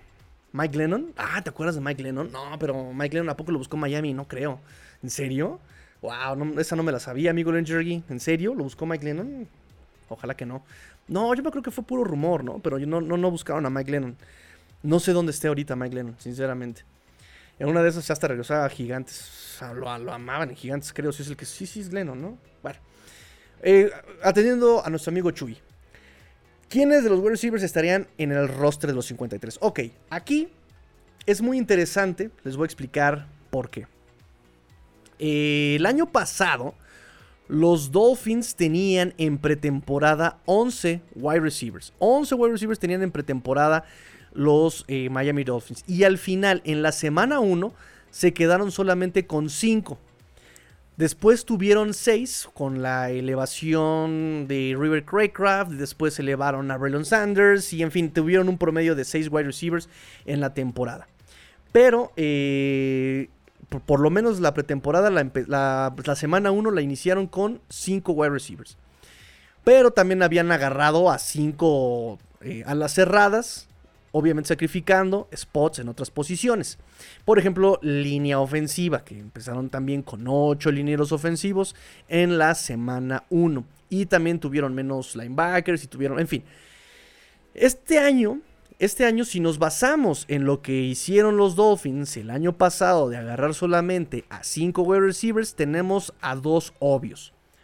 Obviamente, obviamente tenemos obviamente, a Jalen Waddle y a Tariq Hill como wide receiver 1 Hill, wide receiver 2 Jalen Waddle. Hasta ahí creo que es bastante obvio. Les decía yo, tenemos los titulares eh, bastante bien definidos, bastante bien definidos, exceptuando el guardia izquierdo y tackle derecho. E incluso podríamos decir que eh, no tenemos bien definido quién puede ser eh, titular en los running backs, pero es un tema más de es un tema más de comité que de realmente necesitar un caballito de batalla o un running back 1. ¿De acuerdo? Ok, ahorita platicamos sobre esto. Tenemos wide receiver 1, Terry Hill. Tenemos wide receiver 2, Jalen Waddle. ¿Quién va a ser el wide receiver 3? En efecto, esta va a ser una de las batallas más interesantes para este training camp. Por un lado, tenemos al carísimo Cedric Wilson. Cedric Wilson, que todavía se le deben 7 millones, 5 de esos son garantizados. Nadie quiere a un Cedric Wilson porque no ha hecho nada, no ha hecho nada de lo que se nos prometió o de lo que le han pagado. Fue muy versátil, eh, jugadas de truco con Dallas, pero el año pasado lesiones, que si las costillas, y luego se le, comió la chamba a Trent Sherfield, le comió la chamba a River Craycraft. Total que nunca pudo hacer nada el buen Cedric Wilson. No conforme con eso, los Dolphins este año se trajeron a Robbie Chosen. Robbie Chosen, que la verdad es que no me dejó. Si yo bien lo recordaba mucho en Jets, que era muy vertical, rápido, tenía un físico, es alto, o sea, está flaco pero está alto, pelea bien las pelotas en el aire, pelotas divididas, 50-50. La verdad es que cuando pasó a Carolina y le vuelven a traer a Sam Darnold, hizo unas rabietas pues dignas de telenovela, ¿no? Eh, después se va a Arizona. Eh, bueno, de hecho, recordemos que se va de, Carolina después de gritarle a su coach de posición. le grita al coach de posición, obviamente lo vimos todo en, todos en la, en, la, transmisión del partido. Se va a quejar con Wilkes porque ya no estaba este Matt Rule se va a quejar con Wilkes y, Wilkes es el que lo manda a los vestidores como de a mí no me vengas con tus a mí no me vengas con tus con tus alaracas, ¿no? Tú te vas inmediatamente a el vestidor. Entonces no termina bien en Carolina, se va a Arizona y en Arizona pues nadie tenía respeto por este, ah, ¿cómo se llama este el head coach? En Arizona, este, ay, se, parecía mucho a este Joe Ross en Kingsbury. Nadie tenía respeto a Kingsbury, le gritaba este Kyler Murray, le gritaba justamente también Robbie Chosen, en fin, Kyler Murray le gritaba a DeAndre Hopkins, no, no, no, una gritadera terrible en Arizona, ¿no? Bonito ambiente de trabajo en Arizona. Y ahora viene a los Dolphins con el nombre cambiado, diciendo casi casi que ya era otro, ¿no? Que había sido, eh, había sufrido una posesión y que ahora ya es diferente, ¿no? Eh, en fin, la verdad es que, em, para serles sinceros, es de los que más ha sonado en lo que va de off-season. Ha tenido buena química con los tres wide receivers, ha tenido jugadas grandes con Tua, ha tenido grandes jugadas con Thompson, ha tenido buenas jugadas con Mike White. eh, y me encanta la idea de tener más velocidad en este cuerpo de wide receivers. Él está levantando la mano en las jugadas, en esqueletos, en drills individuales, en 11 contra 11, obviamente sin equipar, sin contacto. Ha estado levantando la mano Robbie Chosen. Y lo pongo yo como wide receiver 3 por lo que hemos visto también en el training camp. Pero cuidado, tenemos a Eric Sukoma. Eric Sukoma, muchachos, lo pongo arriba como wide receiver 4 porque también ha brillado, ha sonado mucho en el training camp. Además de que, si bien no es tan rápido como Robbie Chosen, es muy versátil, tiene juventud, es barato, eh, ya lleva un año de experiencia aprendiendo por lo menos el esquema. Ha tenido un año de desarrollo de la mano de Wes Welker. Porque el tema con Eric Sukoma es que no tenía bien aprendidas las lecturas. Repito, en este esquema, y por favor vean eh, los programas que hemos hecho con el coach Rosado, eh, cómo habla sobre las lecturas y cómo tienes que mandar las jugadas y lo que tienes que leer antes de cada jugada y lo que tienes que leer durante la jugada. En ese sentido, Eric Sukoma no estaba listo. No estaba listo, no estaba en, en la misma conexión con los corebacks, no estaba leyendo igual, vuelvo a lo mismo, parte de un tema táctico. El tema táctico sonó mucho con Eric Sicoma. No es un tema físico, no es un tema de talento, no es un tema. eh, es un tema más bien táctico eh, con Eric Sukoma. Después de un año y después de lo que hemos visto en el training camp, eh, en el minicampamento de entrenamiento, él da un paso adelante y bueno, Mark Kelly dice, lo mismo pasó el año pasado, ojalá que no se apague, ojalá que no se apague, ojalá que sí le den todavía un poco más de vida. De cualquier forma, por rendimiento en lo que llevamos del año, Eric Sukoma está también diciendo, oigan, no me olviden, here I am, rocking like a hurricane, ¿no? Está ahí, aquí estoy muchachos. Em, Braxton Berrios, yo no lo pongo como wide receiver 3 porque la mera neta es que él entra como jugador de equipos especiales. Sí, mucho wide receiver slot, sí, que es muy ah, elusivo, muy dinámico. Pero sinceramente él va a entrar como, no por ser wide receiver, sino va a entrar porque es un jugador de equipos especiales. Va a ser el regresador de patadas oficial patrocinado por los Miami Dolphins. Así de sencillo.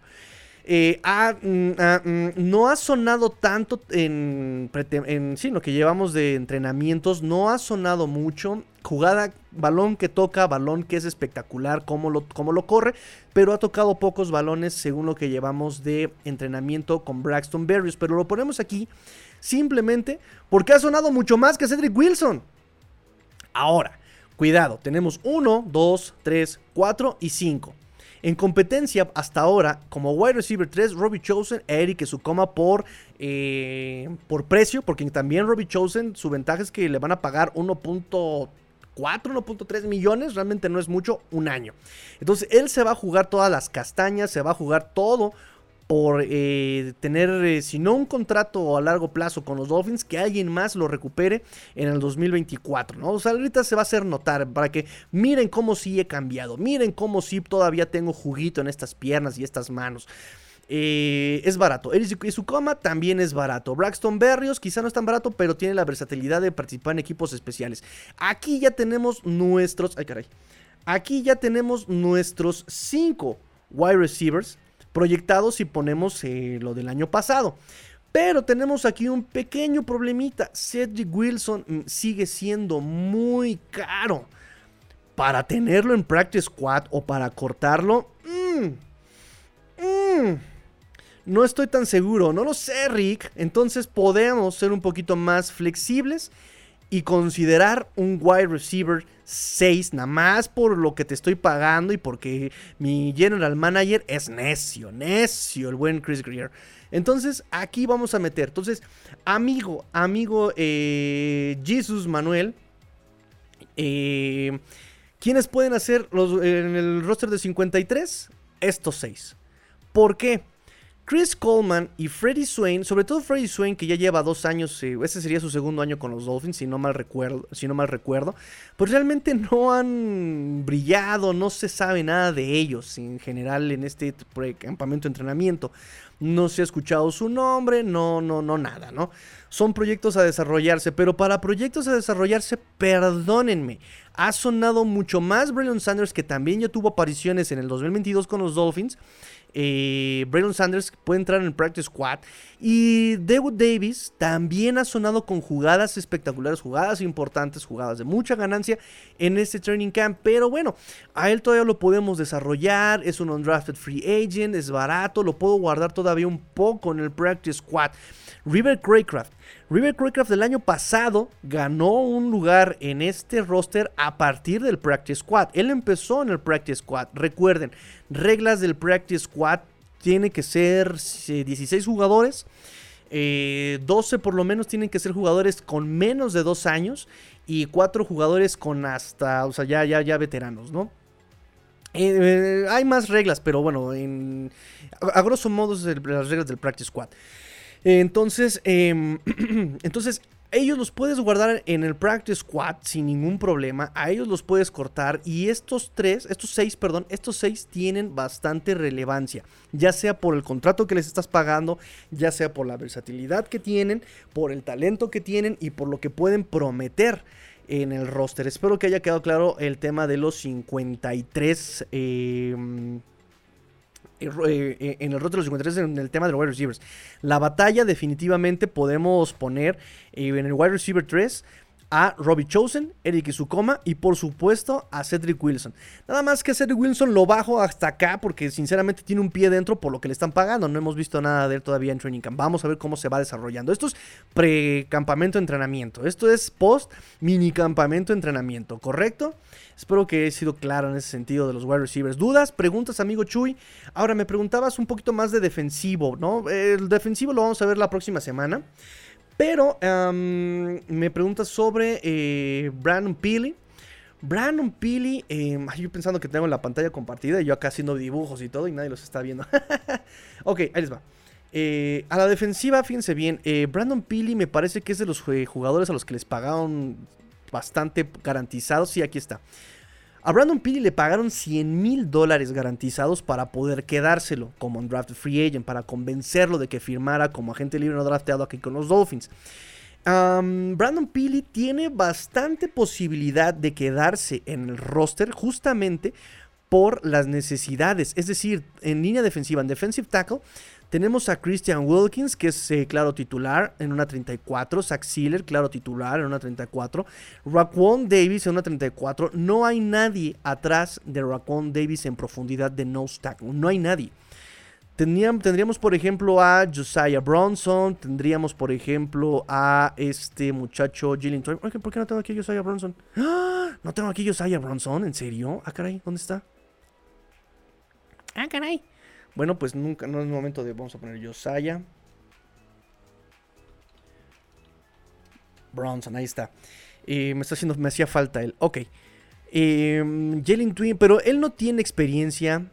Él no tiene experiencia. Anthony Montado no tiene experiencia. Entonces, el año pasado, los Dolphins tuvieron a cinco linieros defensivos, pero aquí incluyeron ellos como liniero defensivo a este Emmanuel Ogba. Aquí yo lo puse como linebacker. Pero ellos habían puesto el año pasado a estos tres, Rockwell Davis aquí, los titulares. Y este John Jenkins y a este Emmanuel Ogba. Lo consideraban como línea defensiva a Emmanuel Ogba. Esos, esos fueron los cinco linieros defensivos el año pasado en la semana 1. En la semana 1. Este año bien puede entrar Brandon Peely como eh, backup. Yo, yo sí lo pongo porque también es de los que ha sonado bastante. En fin, en general, a la defensiva ha sonado mucho, eh, que, todos han participado muy bien. ¿eh? Aquí las batallas, pues más bien justamente es por esta posición en quién es practice squad y quién entra como backup. de los linebackers, de los outside linebackers, pues realmente tampoco hay como mucha duda. Bradley Chop, Jalen Phillips, Emmanuel Ogban, Van Ginkle, Malik Reed. Mitchell Agut, por justamente si se manejan bien las cartas, es de los que más ha sonado en el, training camp. ¿eh? Si por ahí sobra un lugar, él puede entrar sin ningún problema. Yo por eso incluso lo pongo en naranja porque puede ser practice squad. Él sin ningún problema se va a quedar. Eh, si no es como un miembro de los 53, él se va a quedar en el practice squad. ¿eh? Y no me sería raro que lo estuvieran protegiendo de que se lo robaran. No sé si esa regla creo que ya cambió el año pasado, ya no me acuerdo bien. Eh, ¿Cómo es que te lo- lo- los puedes robar? Ya no me acuerdo. Y todo eso también lo tengo que, lo tengo que este, revisar. Y ha brillado mucho más eh, Mitchell Ague de la Universidad de Miami, mucho más que Cameron Good. Cameron Good tiene un pie fuera, ¿eh? Se ha rifado incluso mucho más Garrett Nelson y Randy Charlton, novatos, que Cameron Good. Cameron Good ha quedado rezagadísimo en esta competencia. Y justamente así es como está la competencia ahorita. Mitchell Ague primer lugar, Randy Charlton, Garrett Nelson y al final este Cameron Good. Me preguntas también sobre este linebacker Aubrey Miller. También Aubrey Miller por pura, perdón, por pura profundidad. Porque Channing Tyndall también es una duda. Quien le puede quitar. O sea, Channing Tyndall tiene un pie adentro por su velocidad y por su estatus de draft. De hecho, aquí lo voy a poner. Porque qué bueno que me lo dices. Aquí, aquí en tabla, sombreado, aquí está. Channing Tyndall por pura la velocidad que maneja. Porque ya tiene un año ahí con los Dolphins. Que va a cambiar el esquema y no le sirvió de nada no haberse aprendido el esquema de Josh Boyer y Brian Flores. Pero Audrey Miller por pura profundidad, donde se nos lesione Duke Riley donde se nos lesione Channing Tyndall. Y por Dios no estoy mencionando estos dos, pero nomás para no echar la sal. Pero vamos a necesitar de Aubrey Miller, porque incluso Zig Vanderberg ya está en el Injury Reserve. Él ya no va a poder jugar con los Dolphins a menos de que lo soltemos con un acuerdo de lesión, sane y lo volvamos a contratar con, con otro contrato, con un contrato nuevo, ¿no? O esperando que lo contrate alguien más, lo suelte y lo recuperemos en waivers. Algo así tendría que pasar con Zig Vandenberg, eh, que está en Injury Reserve en este momento. ¿De quién más me preguntas? Michael Turk. Michael Turk, mira, no sé si lo platiqué aquí en un programa, pero la verdad es que Michael Turk en esta competencia de los especialistas, pues también el año pasado no crean que fue la gran cosa. Empezaron con cuatro miembros. eh, también había un pateador, de hecho. El año pasado. Y se quedaron con los mismos tres. Jason Sanders. El año pasado fue Morstead. Y este año es eh, Blake Ferguson. Este año es Jake Bailey. Y Blake Ferguson, el long snapper. Michael Turk tiene el mismo problema de este Araiza. Recuerdan que me decían, no, es que necesitamos el pateador de despeje que mata Araiza. Y que, miren, Mata Araiza tenía un cañón de pierna, pero no tenía nada de toque. Lo mismo le pasa a Michael Turk. De hecho, por eso también están eh, contratando a Jake Bailey sobre Morstead. Morst- eh, Jake Bailey tiene mejor toque, tiene más toques dentro de la 20 eh, que, que, que, que Morstead. Y Michael Turk, todo es touchback, todo es touchback, todo es touchback. Tiene un cañón, pero le falta aprender a darle toque. Entonces, por eso seguramente van a aprovechar la fuerza de Michael Turk, van a aprovechar eh, su ética de trabajo y lo van a conservar en el practice squad a Michael Turk. Yo creo, yo creo que esto va a pasar, ¿no? Eh, espero que te haya eh, resuelto las preguntas, amigo Jesús. eh, pero bueno, esto lo vamos a ver ya con más detalle. De hecho, si se dan cuenta, todavía no hago mi tarea para el próximo programa. Regresamos a la ofensiva, regresamos a la ofensiva. Ya voy. Ay, ya voy, hora, hora y 20. Ya voy, ya voy, ya voy, ya voy. Nos dice, por ejemplo, acá el buen Eduardo Zarza. La batalla por ser wide receiver 3 correcto. Ya platicamos ahorita. En la batalla, Robbie Chosen, Eric Sukoma con delantera y Cedric Wilson con un pie, nada más por lo que le van a pagar, por el cheque que está recibiendo. Eh, van aquí, saludos, like and share, por favor, amigos. Échenme la mano, like and share, por favor. Les, eh, de verdad, les agradezco mucho las interacciones en off-season. Han sido de verdad magníficas. Mucha- muchos likes, muchos comentarios, eh, de verdad, muchas, muchas gracias. Y eso es lo que va a ayudar mucho a crecer el canal. Es lo que le ha ayudado al canal. Que siempre hay interacciones de, de- de- de la FinFamilia. Yo se los agradezco mucho. Así que por favor, no se vayan sin dejar su like, no se vayan sin compartirlo. Por favor, amigos míos, eso es lo que ayuda muchísimo a este programa, su participación. Su participación es la, es la sangre de este sistema circulatorio, muchachos. Eh, ¿Qué pasó con Gleno? No lo extraño, pero no me acordaba de que Miami lo buscó. Yo ni me acordaba que lo había buscado. Dice Lenchergy, Master, ¿te has visto la serie de quarterbacks de Netflix? Yo no he podido, pero escuché comentarios sobre eso mismo que hablas. Lo que un jugador de NFL tiene que estudiar y aprender. Miren, digo, sinceramente, yo lo vengo manejando desde hace tres años que tenemos el programa, ¿no? O sea, todo lo que tienes que aprender, la lectura que debes de tener, o sea, no es... eh, De, de hecho, eh, vayan a ver el programa, eh, el, programa, el último programa, el episodio 27 que tenemos, que, que tenemos aquí en este canal con el coach Rosado. Y nos enseña justamente un playbook, ¿no? Nos enseña así, nos enseña sus hojas de cuando él jugó en Jets. Entonces, eh, vean todas las jugadas, lo largo que es y cómo el coreback, digo aquí porque están hablando de la serie del coreback, pero el coreback, y me lo decía mi coach el borrego desde prepa, el coreback tiene que aprender no solamente las trayectorias, tiene que aprender el esquema de bloqueo, tiene que aprender dónde va a estar el running back, tiene que aprender, y no solamente dónde va a estar el wide receiver, sino también en qué momento tiene que estar el wide receiver, tiene que, después de todo esto, tiene que estar leyendo a la defensiva contraria. Y un wide receiver, si bien no, tiene, se mete con esquemas de bloqueo dentro de la línea, no mucho, porque también tienen que bloquear y también tienen que aprender para dónde van a mandar este, los lanes y dónde están los bloqueos. Sí tienen que estar en la misma página que el wide receiver. Y es lo que pasaba, por ejemplo, el año pasado en las primeras semanas, creo que contra Baltimore o contra el mismo Patriotas, ¿no? Que donde Tua eh, manda un pase y cae en el césped y este Hill apenas va volteando. Bueno, uno leyó que era post, eh, perdón, que era hook, el otro leyó que era regresa, el otro, entonces ahí no es un tema de que, ay, no la llegó, no, es que ninguno leyó eh, la misma. Una intercepción también contra Baltimore, eh, igual, una lectura que, que- no tuvieron igual Hill y Tua.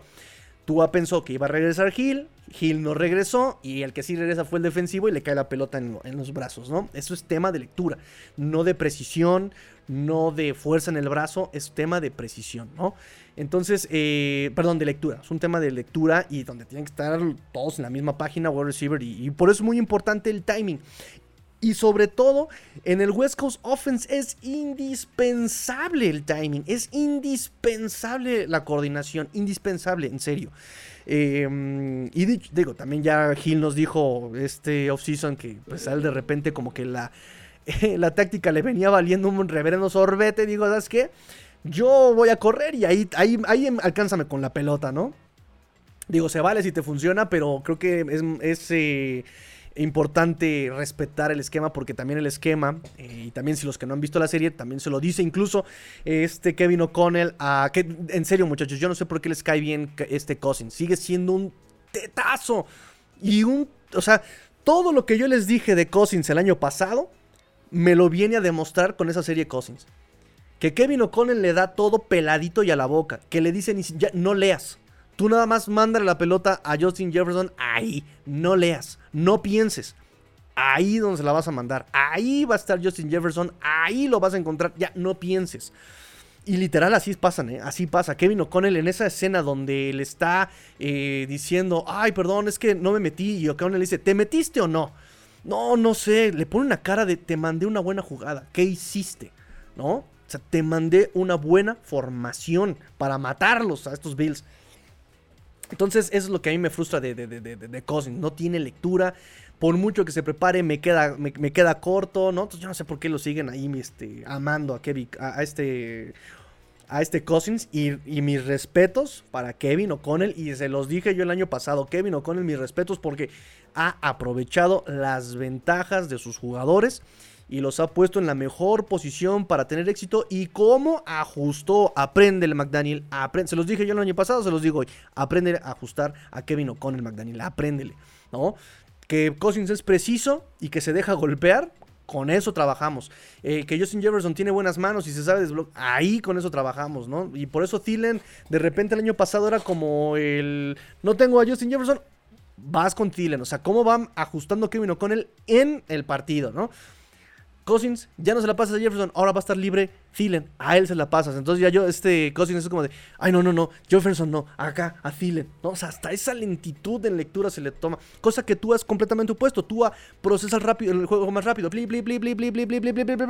Ahí está. Pero tiene que aprender a no ser tan técnico. Tiene que aprender a no ser tan... Tiene que aprender a improvisar tú, como de, oh diablos, al demonio la jugada, hay que hacer algo, ¿no?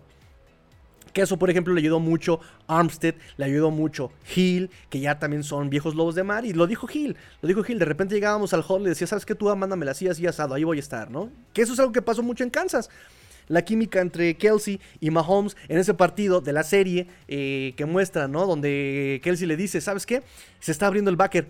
Mahomes, Mahomi, pásamela aquí, ahí voy a estar libre, ¿no? Y literal, dicho y hecho, ¿no? Pero eso fue jugada de Kelsey. Entonces son muchas cosas, muchachos, son muchas cosas. En fin, ya siempre me, la paso este, hablando de más, chicos. Dice y la preparación que tiene cada partido, y entiendo que le costó a su coma adaptarse, ni imaginar lo que un quarterback tiene que hacer para sacar los partidos en efecto, lo platicamos ahorita. Yamil Gutiérrez, saludos Master desde Puebla, amigo. Te mando un gran abrazo, amigo. Amigo Yamil, que siempre también está al pendiente, dice José Manuel. Ok, gracias, Tigrillo. eh, qué bueno. Eh, que, quedó claro y qué bueno que estés de acuerdo. Este, qué bueno. de verdad me, respiro cuando me, cuando me entienden, porque siento yo que hablo muy rápido y no me entienden. Dice Jesús Manuel, eh, gracias por el esfuerzo de generar contenido en esta off-season. Eh, tomé unas semanitas de descanso porque de plano la chama me estaba rebasando, ya no estaba, ya no estaba yo eh, carburando como tenía. No había muchas noticias y me la pasé, la verdad es que me la pasé estudiando un poquito más de, las jugadas ofensivas de, del año pasado de los Dolphins, sinceramente. Entonces, digo, ojalá, ojalá, ojalá haya una evolución de lo que vimos el año pasado. Víctor Manuel Luna Rodríguez, saludos Tigrillo, excelente noche, ya está mi like, muchas gracias, aquí ya lo tengo registrado, mira, teníamos 21 y ahorita tenemos 23, o sea, como que tu like eh, vale el doble, ¿no? muchas gracias, amigo, amigo Víctor Manuel. Pues bueno, eh, mientras se juntan sus comentarios para ustedes cuáles son las eh, batallas en este Camp más interesantes, vamos a pasar ahora. Digo, no voy a tocar el tema de los running backs porque la, la verdad es que no hay como mucha competencia aquí. Aquí la competencia más bien sería entre quién puede ser el running back 4. El año pasado los Dolphins eh, tuvieron a 4 running backs en el roster en la semana 1. este año, si eso se repite, pues tenemos un obvio Raheem Mostert, un obvio Jeff Wilson, sin pensar en quién es uno y quién es dos. Tenemos a un Devon O'Chain, que también está explotando, y también algo que escuchamos en este mini campamento de entrenamiento es justamente que a Devon Chain le están aprovechando y lo están explotando en el juego aéreo. Nos gusta. Me gusta saberlo. Me gusta saber que también a Raheem Mostert lo están aprovechando en el juego aéreo.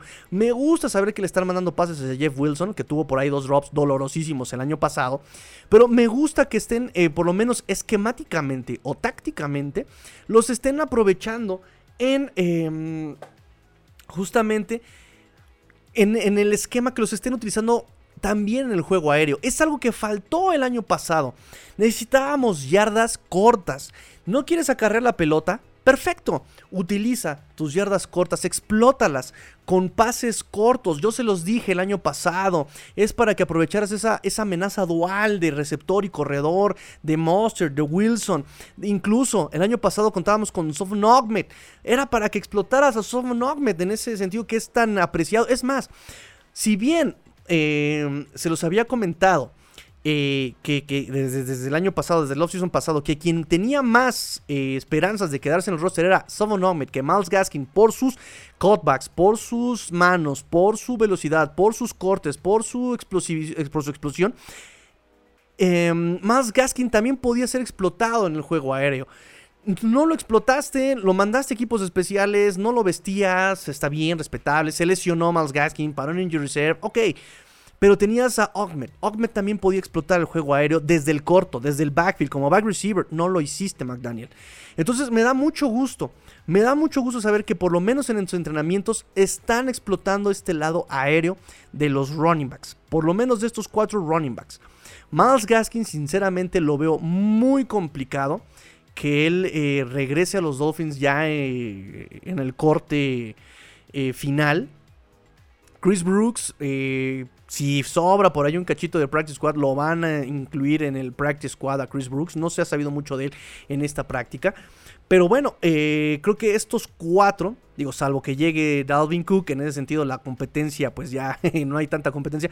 Pero en ese sentido, estos cuatro, si mantienen la tendencia del año pasado de cuatro running backs, estos cuatro la tienen completamente segura, en el, incluso en el entendido de que va a ser un comité va a ser un comité de running backs, ¿no?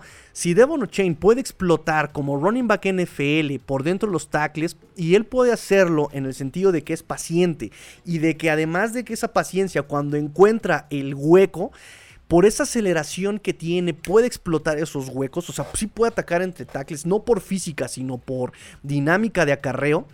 Eh, pues nos va a gustar mucho ver también que explote su lado aéreo, su lado terrestre. Y si no puede explotar por dentro de los tackles, por miedo a una lesión, por su tamaño, su peso, eh, pues también como un gadget lo podríamos ver a Devon Chain, ¿no?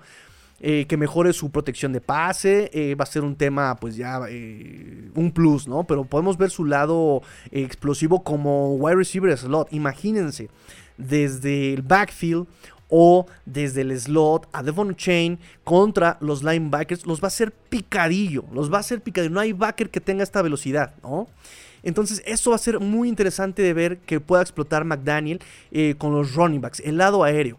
Repito, el año pasado no tuvo voluntad de acarrear, de, la pelota. Ok, ya pasó el año pasado, ya pasó, ya es pasado. Pero este año si bien vas a explotar su juego terrestre, también tienes ese lado versátil que en una West Coast Offense es invaluable. Porque le das armas a tu quarterback, le das armas con tus wide receivers, tienes armas en, el juego aéreo con tus tight end, porque también ahorita lo platicamos, pero eh, puede haber un esquema eh, de un, esquema de personal 12, ¿no? Es decir, un running back y dos tight ends. Ajá. Eh, uno que pueda bloquear y otro que pueda salir a pase. En ese sentido, le estás dando más armas a tu coreback. Tienes a un fullback en Alec Ingold, que también es súper versátil. Que Las Vegas, de verdad, yo no sé por qué no explotaron su lado aéreo, pero es invaluable su, versatilidad de Ingold. El año pasado también por ahí eh, empezamos a ver. También el entrenamiento, Alec Ingold está explotando su eh, lado como receptor. Y eso de verdad me llena de mucho, mucho regocijo y alegría en serio entonces, ojalá veamos más, eh, más voluntad de acarrear la pelota. Y por favor, si no vas a ocuparle su lado eh, por acarreo, más voluntad de explotarles su, su, fase como receptores, como back receivers, a estos running backs y a este Alec Ingold, ¿no? Esperemos. Entonces aquí el tema es simplemente, eh, si viene Dalvin Cook, quién va a ser el wide receiver, perdón, el running back 3, el running back 4, ¿no? Pero ahorita no le veo mucho, mucho, mucha competencia aquí. Son los cuatro running backs. En todo caso, si se deciden por un eh, ser más eh, conservadores y tener solamente tres running backs, entonces aquí sería la batalla entre O'Chain y Sofon Ahmed. Y en ese sentido, pues bueno, eh, O'Chain la tiene, la tiene ganada por su estatus de draft. Eh, Ogmed del año pasado tuvo muy poca participación con los Dolphins. Eh, lo más importante fue el acarreo que tuvo contra los Jets, que le dio la distancia a Jason Sanders para mandar al refrigerador a los Jets y darnos el pase a postemporada a los Dolphins, ¿no? En la semana 18. Ahí se me está cerrando la garganta, muchachos. Este, ¿qué más, qué más, qué más? Esta sería la competencia, ¿no? Si se van por tres running backs. Pero bueno, eh, también repito, por su estatus de draft y por su precio, Donovan Chain, creo que es el que, y por su desarrollo, por lo que puede hacer a futuro, la tiene un poquito más ganada que Zovan Ogmed. En ese sentido, Zovan Ogmed podría bien ser miembro al Practice Squad. Una razón más para cortar a Miles Gaskin. Um, en fullback no hay mucho que ver, ¿no? O sea, es el único fullback que tenemos. John Lovett el año pasado pues se lesionó y de todas maneras no salió del Practice Squad, me parece. Eh, Tyren, muchachos, eh, muy importante. Durham Smith, repito, claro, titular por el tiempo que lleva con los Dolphins, la versatilidad que maneja, ya conoce el esquema. Si bien necesitamos apoyo en, en, protección de pase y en, pass protection y en protección para carreos, pues bueno, los Dolphins eh, como respuesta contratan a Tyler Croft, que fue quien falló el bloqueo y lesionaron a Brock Purdy el año pasado con los San Francisco 49ers y Eric Sobert, que también pues, se ha hecho fama de ser un buen bloqueador. En mis anotaciones, eh, como pueden observar aquí en la gráfica, pues eh, Sobert es el más parecido a Durham Smythe en el estilo, en la versatilidad, pero quien tiene mejor fama o mejor eh, calificación como bloqueador justamente es Tyler, Tyler Croft. ¿Qué más, qué más, qué más, qué más? Por otro lado tenemos a Tanner Connor y a Laia Higgins como ese tight end que pueda atacar las rutas Sims. Eh, ¿Cuál es esta ruta? Recuerden que desde slot o desde el inline, atacar profundo, atacar recto entre los números, entre la hashmark y los números. atacar profundo a los linebackers para abrir marca. Eh, en ese sentido, eh, Tanner Conner eh, pues ya tiene un año en la ofensiva de los Dolphins, trabajó su físico. Elijah Higgins, por otro lado, tiene su estatus de draft, que fue drafteado. No solamente eso, sino que es más rápido que Tanner Conner. es más versátil que Tanner Conner en ¿qué es? Stanford, Elijah Higgins. Fue H-back, fue slot, fue wide, empezó desde el backfield, corrió eh, jet sweeps, este, eh, este Higgins. Entonces esa versatilidad, que le a este McDaniel, que le encanta a McDaniel, pues tiene un paso adelante justamente Elijah Higgins. Um, y bueno, también está en el caso de este Mike. No es tan pesado, ni su bloqueo es tan bueno para hacer un tight end pero tampoco es tan rápido para ser un wide receiver Elijah Higgins. Entonces lo van a utilizar como este híbrido, como ese Tyrant híbrido, lo van a convertir de ser slot a ser un Tyrant, eh, explotando su versatilidad, explotando sus manos, que tiene, digo, sus bloqueos, si no eran buenos, por lo menos tenía la voluntad de ir al contacto, este Elijah Higgins. Tiene, es el que tiene las mejores capacidades como receptor entre Connor y este eh, y, entre Higgins y Conner es el que tiene Higgins es el que tiene mejores capacidades como, como receptor. Ahora, ¿qué hemos escuchado en el training camp? Tyler Croft es el que ha tenido más relevancia de todos los Titans, incluido Conner, Elijah Higgins y Julian Hill. Croft es el que ha sonado mucho más. Y yo por decir a alguien, ¿eh? Por nombrar a alguien. Porque un Tyrant que no sea Durham Smite en el training, en el de entrenamiento, no se escuchó nada. Los últimos dos días de prácticas, por ahí el reporte fue que Tyler Croft fue el que empezaba a levantar la mano, alzar la mano en la faceta de receptor. También era complicado eh, medir sus capacidades bloqueadoras cuando no hay contacto. Pero este Tyler Croft es el que empezaba como a tener un poquito más de química con los corebacks en esas rutas cortas, ¿no? Entonces eso es bueno.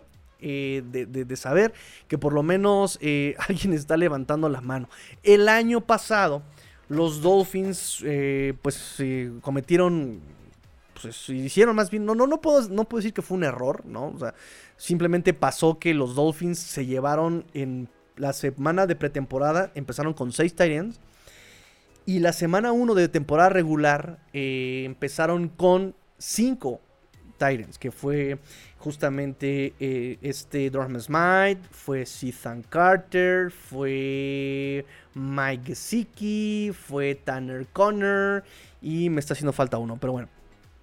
No sé si fue también Adam Shaheen que todavía llegó, no, Shaheen ya ni siquiera había llegado a, temporada regular. Ah, pues Hunter Long. Hunter Long que ahorita ya está en Rams en ese cambio tan extraño por Jalen Ramsey. entonces, eh, este año si repiten con 5 Titans, lo dudo. Yo dudo que repitan con 5 Titans, pues no hay mucha. Em, ¿Cómo llamarlo? No hay mucho tema. Te quedas con Durham Smite, Tyler Croft Eric Sobert en el lado bloqueador, Tanner Conner y Elijah Higgins en el lado de receptores. Ahí, ahí estoy.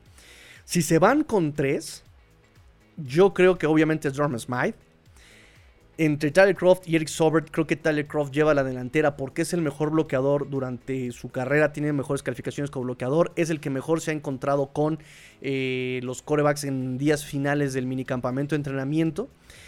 Y seguramente se van a llevar a un eh, receptor. Y por ese lado, yo creo que va a ganar la versatilidad de Laia Higgins.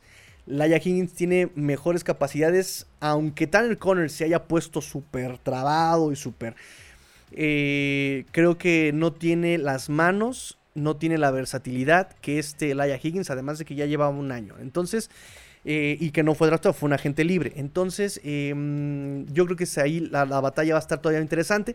Si es que existe batalla, porque repito que en entrenamiento los, los comentarios han sido que... Ay, no me sale.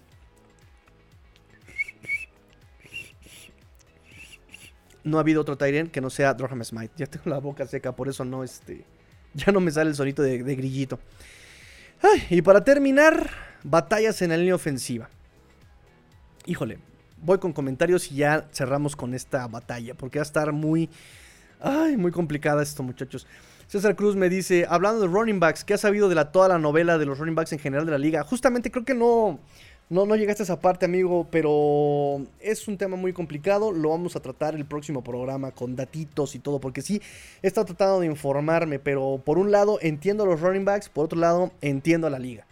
¿no? Ya vamos a contrapuntear las posiciones, los argumentos en este en el próximo programa porque es muy va a ser muy extenso ese programa si hablamos sobre los running backs. Ahí prueba de todo, muchachos. Dice Chuy Manuel, dice que no llegue Dalvin Cook para que O'Chain tenga toques de balón y que contraten a un eh, left guard o un right tackle. Correcto, correcto. Eh, me parece que aquí es un tema de preocupación em, con toda justificación.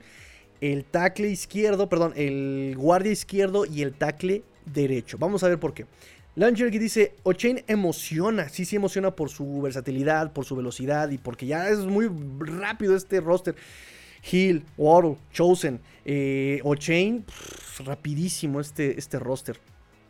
Y además si le, si le, sumas la versatilidad en corto de tu tight y de tu fullback, tienes con qué atacar todo. Pero bueno, eso dijimos el año pasado y...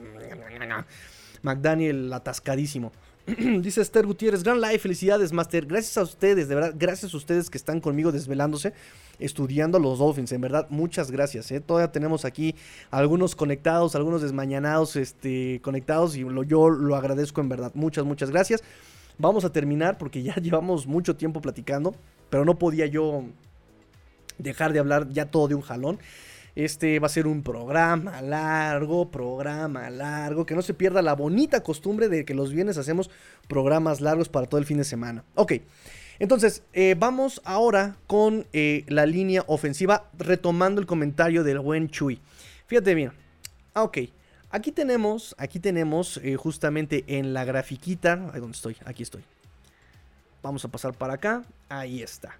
Tenemos como tackle izquierdo al obvio titular Teron Armstead. Tenemos al obvio centro Connor Williams, porque por mucho berrinche que esté haciendo tiene contrato firmado. Tenemos a Robert Hunt como el obvio guardia derecho. Tenemos problemas en la posición de guardia izquierdo, como bien lo dice Chuy, y tackle derecho. Aquí vienen las batallas. Llega un fulanito que se llama Isaiah Wynn. Isaiah Wynn que eh, en palabras de los mismos Patriots es un monstruito a la línea ofensiva. Sí y solo sí está sano. Sí y solo sí está sano. Entonces aquí va a ser un problema porque tenemos la necedad de Chris Greer en decir no me equivoqué en el draft. Sí son unas joyitas de segunda ronda Liam Meikenberg y de primera ronda Austin Jackson. No, hombre, son buenísimos estos dos. Nada más hay que darle la oportunidad, claro.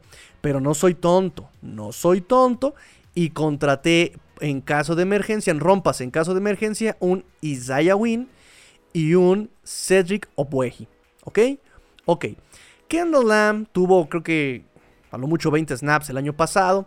Keon Smith, que es malísimo hasta en pretemporada. O sea, espero que nunca toque el césped. No, no toco el césped del año pasado, espero que no lo toque este año. Y Jaron Christian, que lleva años sin jugar también, este, que se viste, pero nunca tiene participación en los partidos, ¿no? Ellos, sinceramente, no los veo ya dentro del equipo.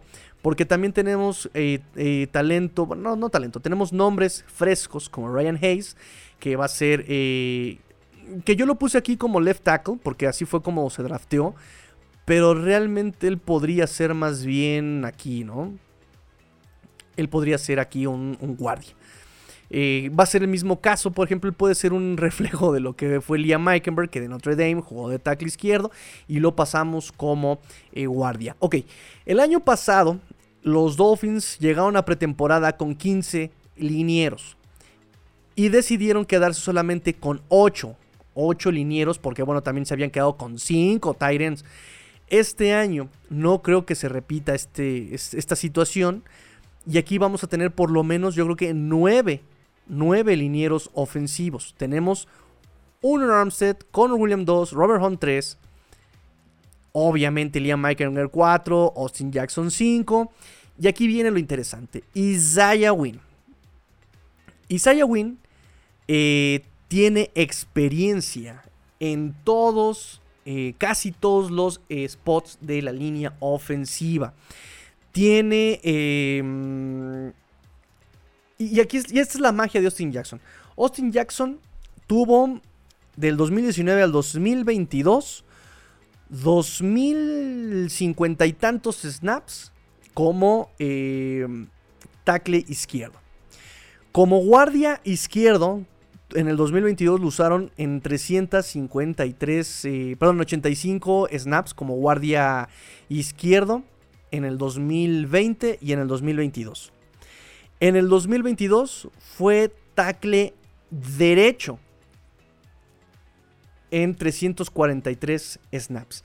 Justamente él tiene participación en las posiciones donde los Dolphins tiene eh, mayores preocupaciones. Pero Tigrillo, tenemos a Terrell Armstead como tackle izquierdo, pero jamás ha terminado una temporada eh, sano. Entonces, si este Terrell Armstead se lesiona, ¿qué va a pasar? Entra Isaiah Wynn como tackle izquierdo. Pero si se lesiona Austin Jackson o no da el ancho este Austin Jackson, va a entrar Cedric Obueji, que también fue un ex primera ronda y puede entrar de backup perfectamente. Si Liam Meikenberg no puede con el paquete, no se preocupen, tenemos a un tal Robert Jones. Robert Jones lo puede hacer también ahí, fue bastante, si no perfecto, no bueno, por lo menos fue regular, sólido en el 2022 e incluso un poco 2021 cuando se le utilizó. Entonces, de alguna forma tenemos eh, todo cubierto. En cualquier caso de que Connor Williams no pudiera desempeñar sus funciones, está Dan Feeney. Y si Robert Hunt no puede desempeñar las funciones, que bueno, ojalá la boca se me haga chicharrón, tenemos también a Dan Feeney. Dan Feeney tiene participación en. Que, incluso Dan Feeney también puede entrar en la batalla por ser un titular como guardia izquierdo. Eh, también tiene participación como centro y tiene participación como guardia derecho Dan Feeney. Entonces creo que es bastante obvio quiénes se van a quedar en el roster. Armstead, Eichenberg, Williams, Hunt, Jackson. Y como backups, Isaiah Wynn, Dan Feeney y Cedric Obueji. Y Robert Jones. Ahí están los nueve. La batalla más bien aquí va a ser por quién va a desempeñar eh, los spots en guardia izquierdo. Y ahí va a ser el- la campal entre Liam Meikenberg, Isaiah Wynn y en una de esas Dan Feeney. Y como tackle derecho, Austin Jackson y Cedric Obueji. E incluso ahí podría entrar Isaiah Wynn en, en el quite por tackle derecho. El problema es que volvemos a lo mismo. Nuestro general manager es necio. Isaiah Wynn es superior a lo que hemos visto de Liam Meikenberg. Isaiah Wynn es superior a lo que hemos visto de Austin, de Austin Jackson. Él podría ser el titular sobre ellos dos en cualquiera de las dos posiciones sin ningún problema. Pero el buen Chris Greer le va a decir, no me equivoqué. Tienen chance, los vamos a poner de titulares a ellos dos. El año pasado es que se lesionaron, se lesionaron y pues... Y cómo son con ellos de duros, ¿eh?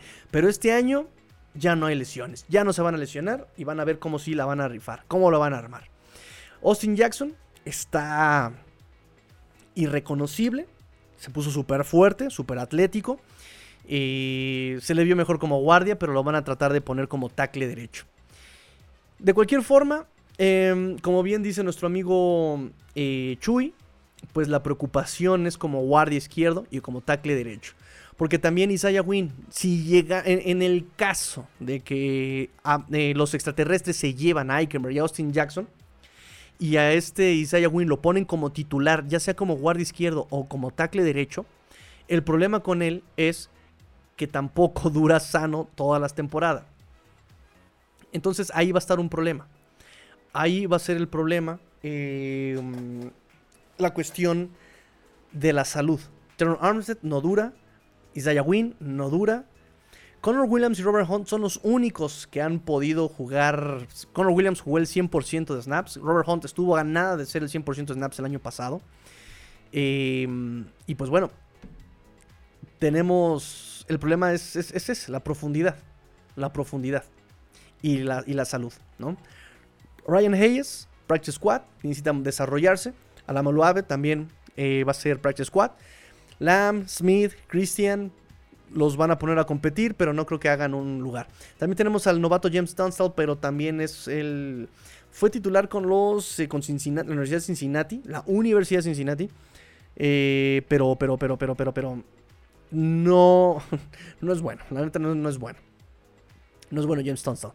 Entonces, bueno, ahí está la situación. Batallas por left guard entre Liam Eichmer, Isaiah Wynn, Dan Finney y right tackle entre Austin Jackson, Isaiah Wynn y Cedric Obwehi. Son las batallas en la línea ofensiva. Van a ser las batallas en la línea ofensiva. ¿Qué más me faltó? ¿Qué más me faltó? ¿Qué más me faltó? ¿Qué más me faltó? Les comenté las lesiones en Likenberg y Austin Jackson. Este, puede ser el futuro de este Austin Jackson. Un ex primera ronda que se le ha pasado de equipo en equipo porque jamás tuvo el nivel de un primera ronda. Ahí está el tema con Cedric Obueji. ¿Qué más, qué más, qué más, qué más, qué más, qué más, qué más, qué más, qué más, qué más, qué más, qué más, qué más, qué más, qué más, qué más, qué más, qué más? Pues nada más. Ok, pues ya, terminamos muchachos las batallas en, el, en la línea ofensiva, dice Rubén González, pero los titulares los designa el head coach o el coordinador ofensivo, ¿no? En teoría, sí. En teoría, sí. Em, pero vuelvo a lo mismo. Eh, van a competir. Pero yo creo que ahí sí va a meter su mano Chris Greer y es así como de darles chance a estos chavos. A menos de que sí de plano se vean muy mal, de que a menos de que se vean muy mal en, pretemporada o en campamento de entrenamiento y tengan que poner ahí a este Isaiah Wynn. ¿eh? Repito, aquí la ventaja de Isaiah Wynn es que cubre tackle derecho y guardia izquierdo. Esa es la ventaja. Entonces ya puedes hacer movimientos. En casos de que no esté Austin Jackson ni Liam Meikenberg, ok, pones a Dan Finney como guardia izquierdo y pones a Isaiah Wynn como tackle derecho. Dejas a Robert Jones como backup, dejas a Sergio Bueji como backup em, y, pues a rezar que no se lesione Terror Armstead, porque en ese sentido tendrías que mover a, tener que poner a Sergio Bueji como tackle izquierdo o hacer serie de movimientos. Pasas a este eh, eh, Isaiah Wynn como tackle izquierdo. Pones allá a Sergio Bueji y, o, a Robert Hunt, incluso lo puedo usar como tackle también, una de esas. Y mover a Austin Jackson como, como guardia. En fin, parece que si bien no es lo más deseable, por lo menos con estos backups podrían ser competitivos durante un tiempo los Dolphins en línea ofensiva. Dice, no quisiera que les fuera mal porque son picks del draft a la basura, pero es lo más probable que suceda.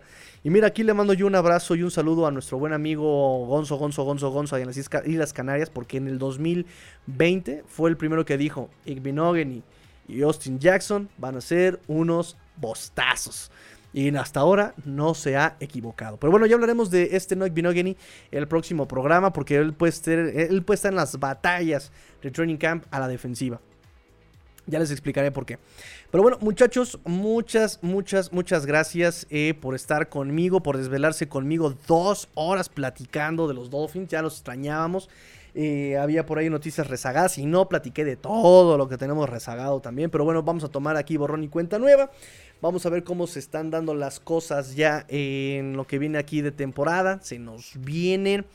El 25 se presentan ya los veteranos a entrenar, 25 de julio. Por cierto, les aviso, les comento que me invitaron a eh, hacer un programa de arranque, ¿no? El Hall of Fans. Eh, de las eh, NFL Girls, las Football Girls. voy a estar en un programa, muy amablemente invitó Il Zenonis, va a ser también justamente el martes 25. Eh, a las 20 horas del centro, así que espero contar con su presencia en los canales, evidentemente, de las, de las Football Girls. ese, ese día 25, muy probablemente por ser el primer día de entrenamiento de los veteranos, tengamos, eh, tengamos conferencia del coach McDaniel. Eh, si bien no lo toco, yo no lo voy a poder tocar en, el live esa noche porque voy a estar con eh, las NFL Girls. Eh, lo tocaremos el miércoles, lo tocaremos el jueves, muchachos. Este, ¿Qué más, qué más, qué más, qué más tengo? porque ya empieza ahora sí ya la pretemporada, amigues mías. Empezamos con el campamento de entrenamiento y ya en agosto empiezan los partidos de pretemporada. Recuerden, los cortes hasta el último, hasta el último juego de pretemporada. El lunes después del partido de pretemporada, del tercer partido de pretemporada y empezaremos ya ahora sí con lo serio. Muchachos, les dejo el link con nuestras redes sociales donde voy a estar publicando todas las em, conferencias de Mike McDaniel, noticias, por ahí llevo publicando varias cositas, el conteo también ya lo estoy ahí este, publicando en todas las redes sociales, tenemos de todo, tenemos eh, Twitter, Facebook, Instagram, YouTube, Twitter, Threads, eh, ¿qué más tenemos? Tenemos... Em, TikTok, tenemos. ¿Qué más tenemos? Hay Mastodon, Through Social, tenemos. Ah, tenemos Reddit. Tenemos de todo, muchachos. Ahí habiten esas redes sociales, habítenlas, llénenlas de amor, de cariño, utilícenlas, hagan suyas esas redes sociales. Muchachos, programa largo, programa largo para este fin de semana. Nos escuchamos el martes, nos escuchamos el martes con las NFL Girls. Ay, ay, ay. ¿Qué más, qué más, qué más, qué más? Síganme en TikTok. Síganme en TikTok. Ahí está ya el link. Síganme en TikTok para hacer los lives un poquito más eh, a menos. Por ahí les dejé un especial sobre defensiva de Big Fan. espero que les ayude, les explique y que les despierte más dudas para que las pregunten y las podamos seguir investigando. Muchachos, me despido agradeciéndoles nuevamente. Pórtense mal. Cuídense bien. Por favor, Sueñen con los angelitos, sueñen con los Dolphins, sueñen que llegaremos lejos esta temporada de la mano de McDaniel y de Tua Tomo Bailoa y de Big Fangio. Fins up. Tigrillo fuera.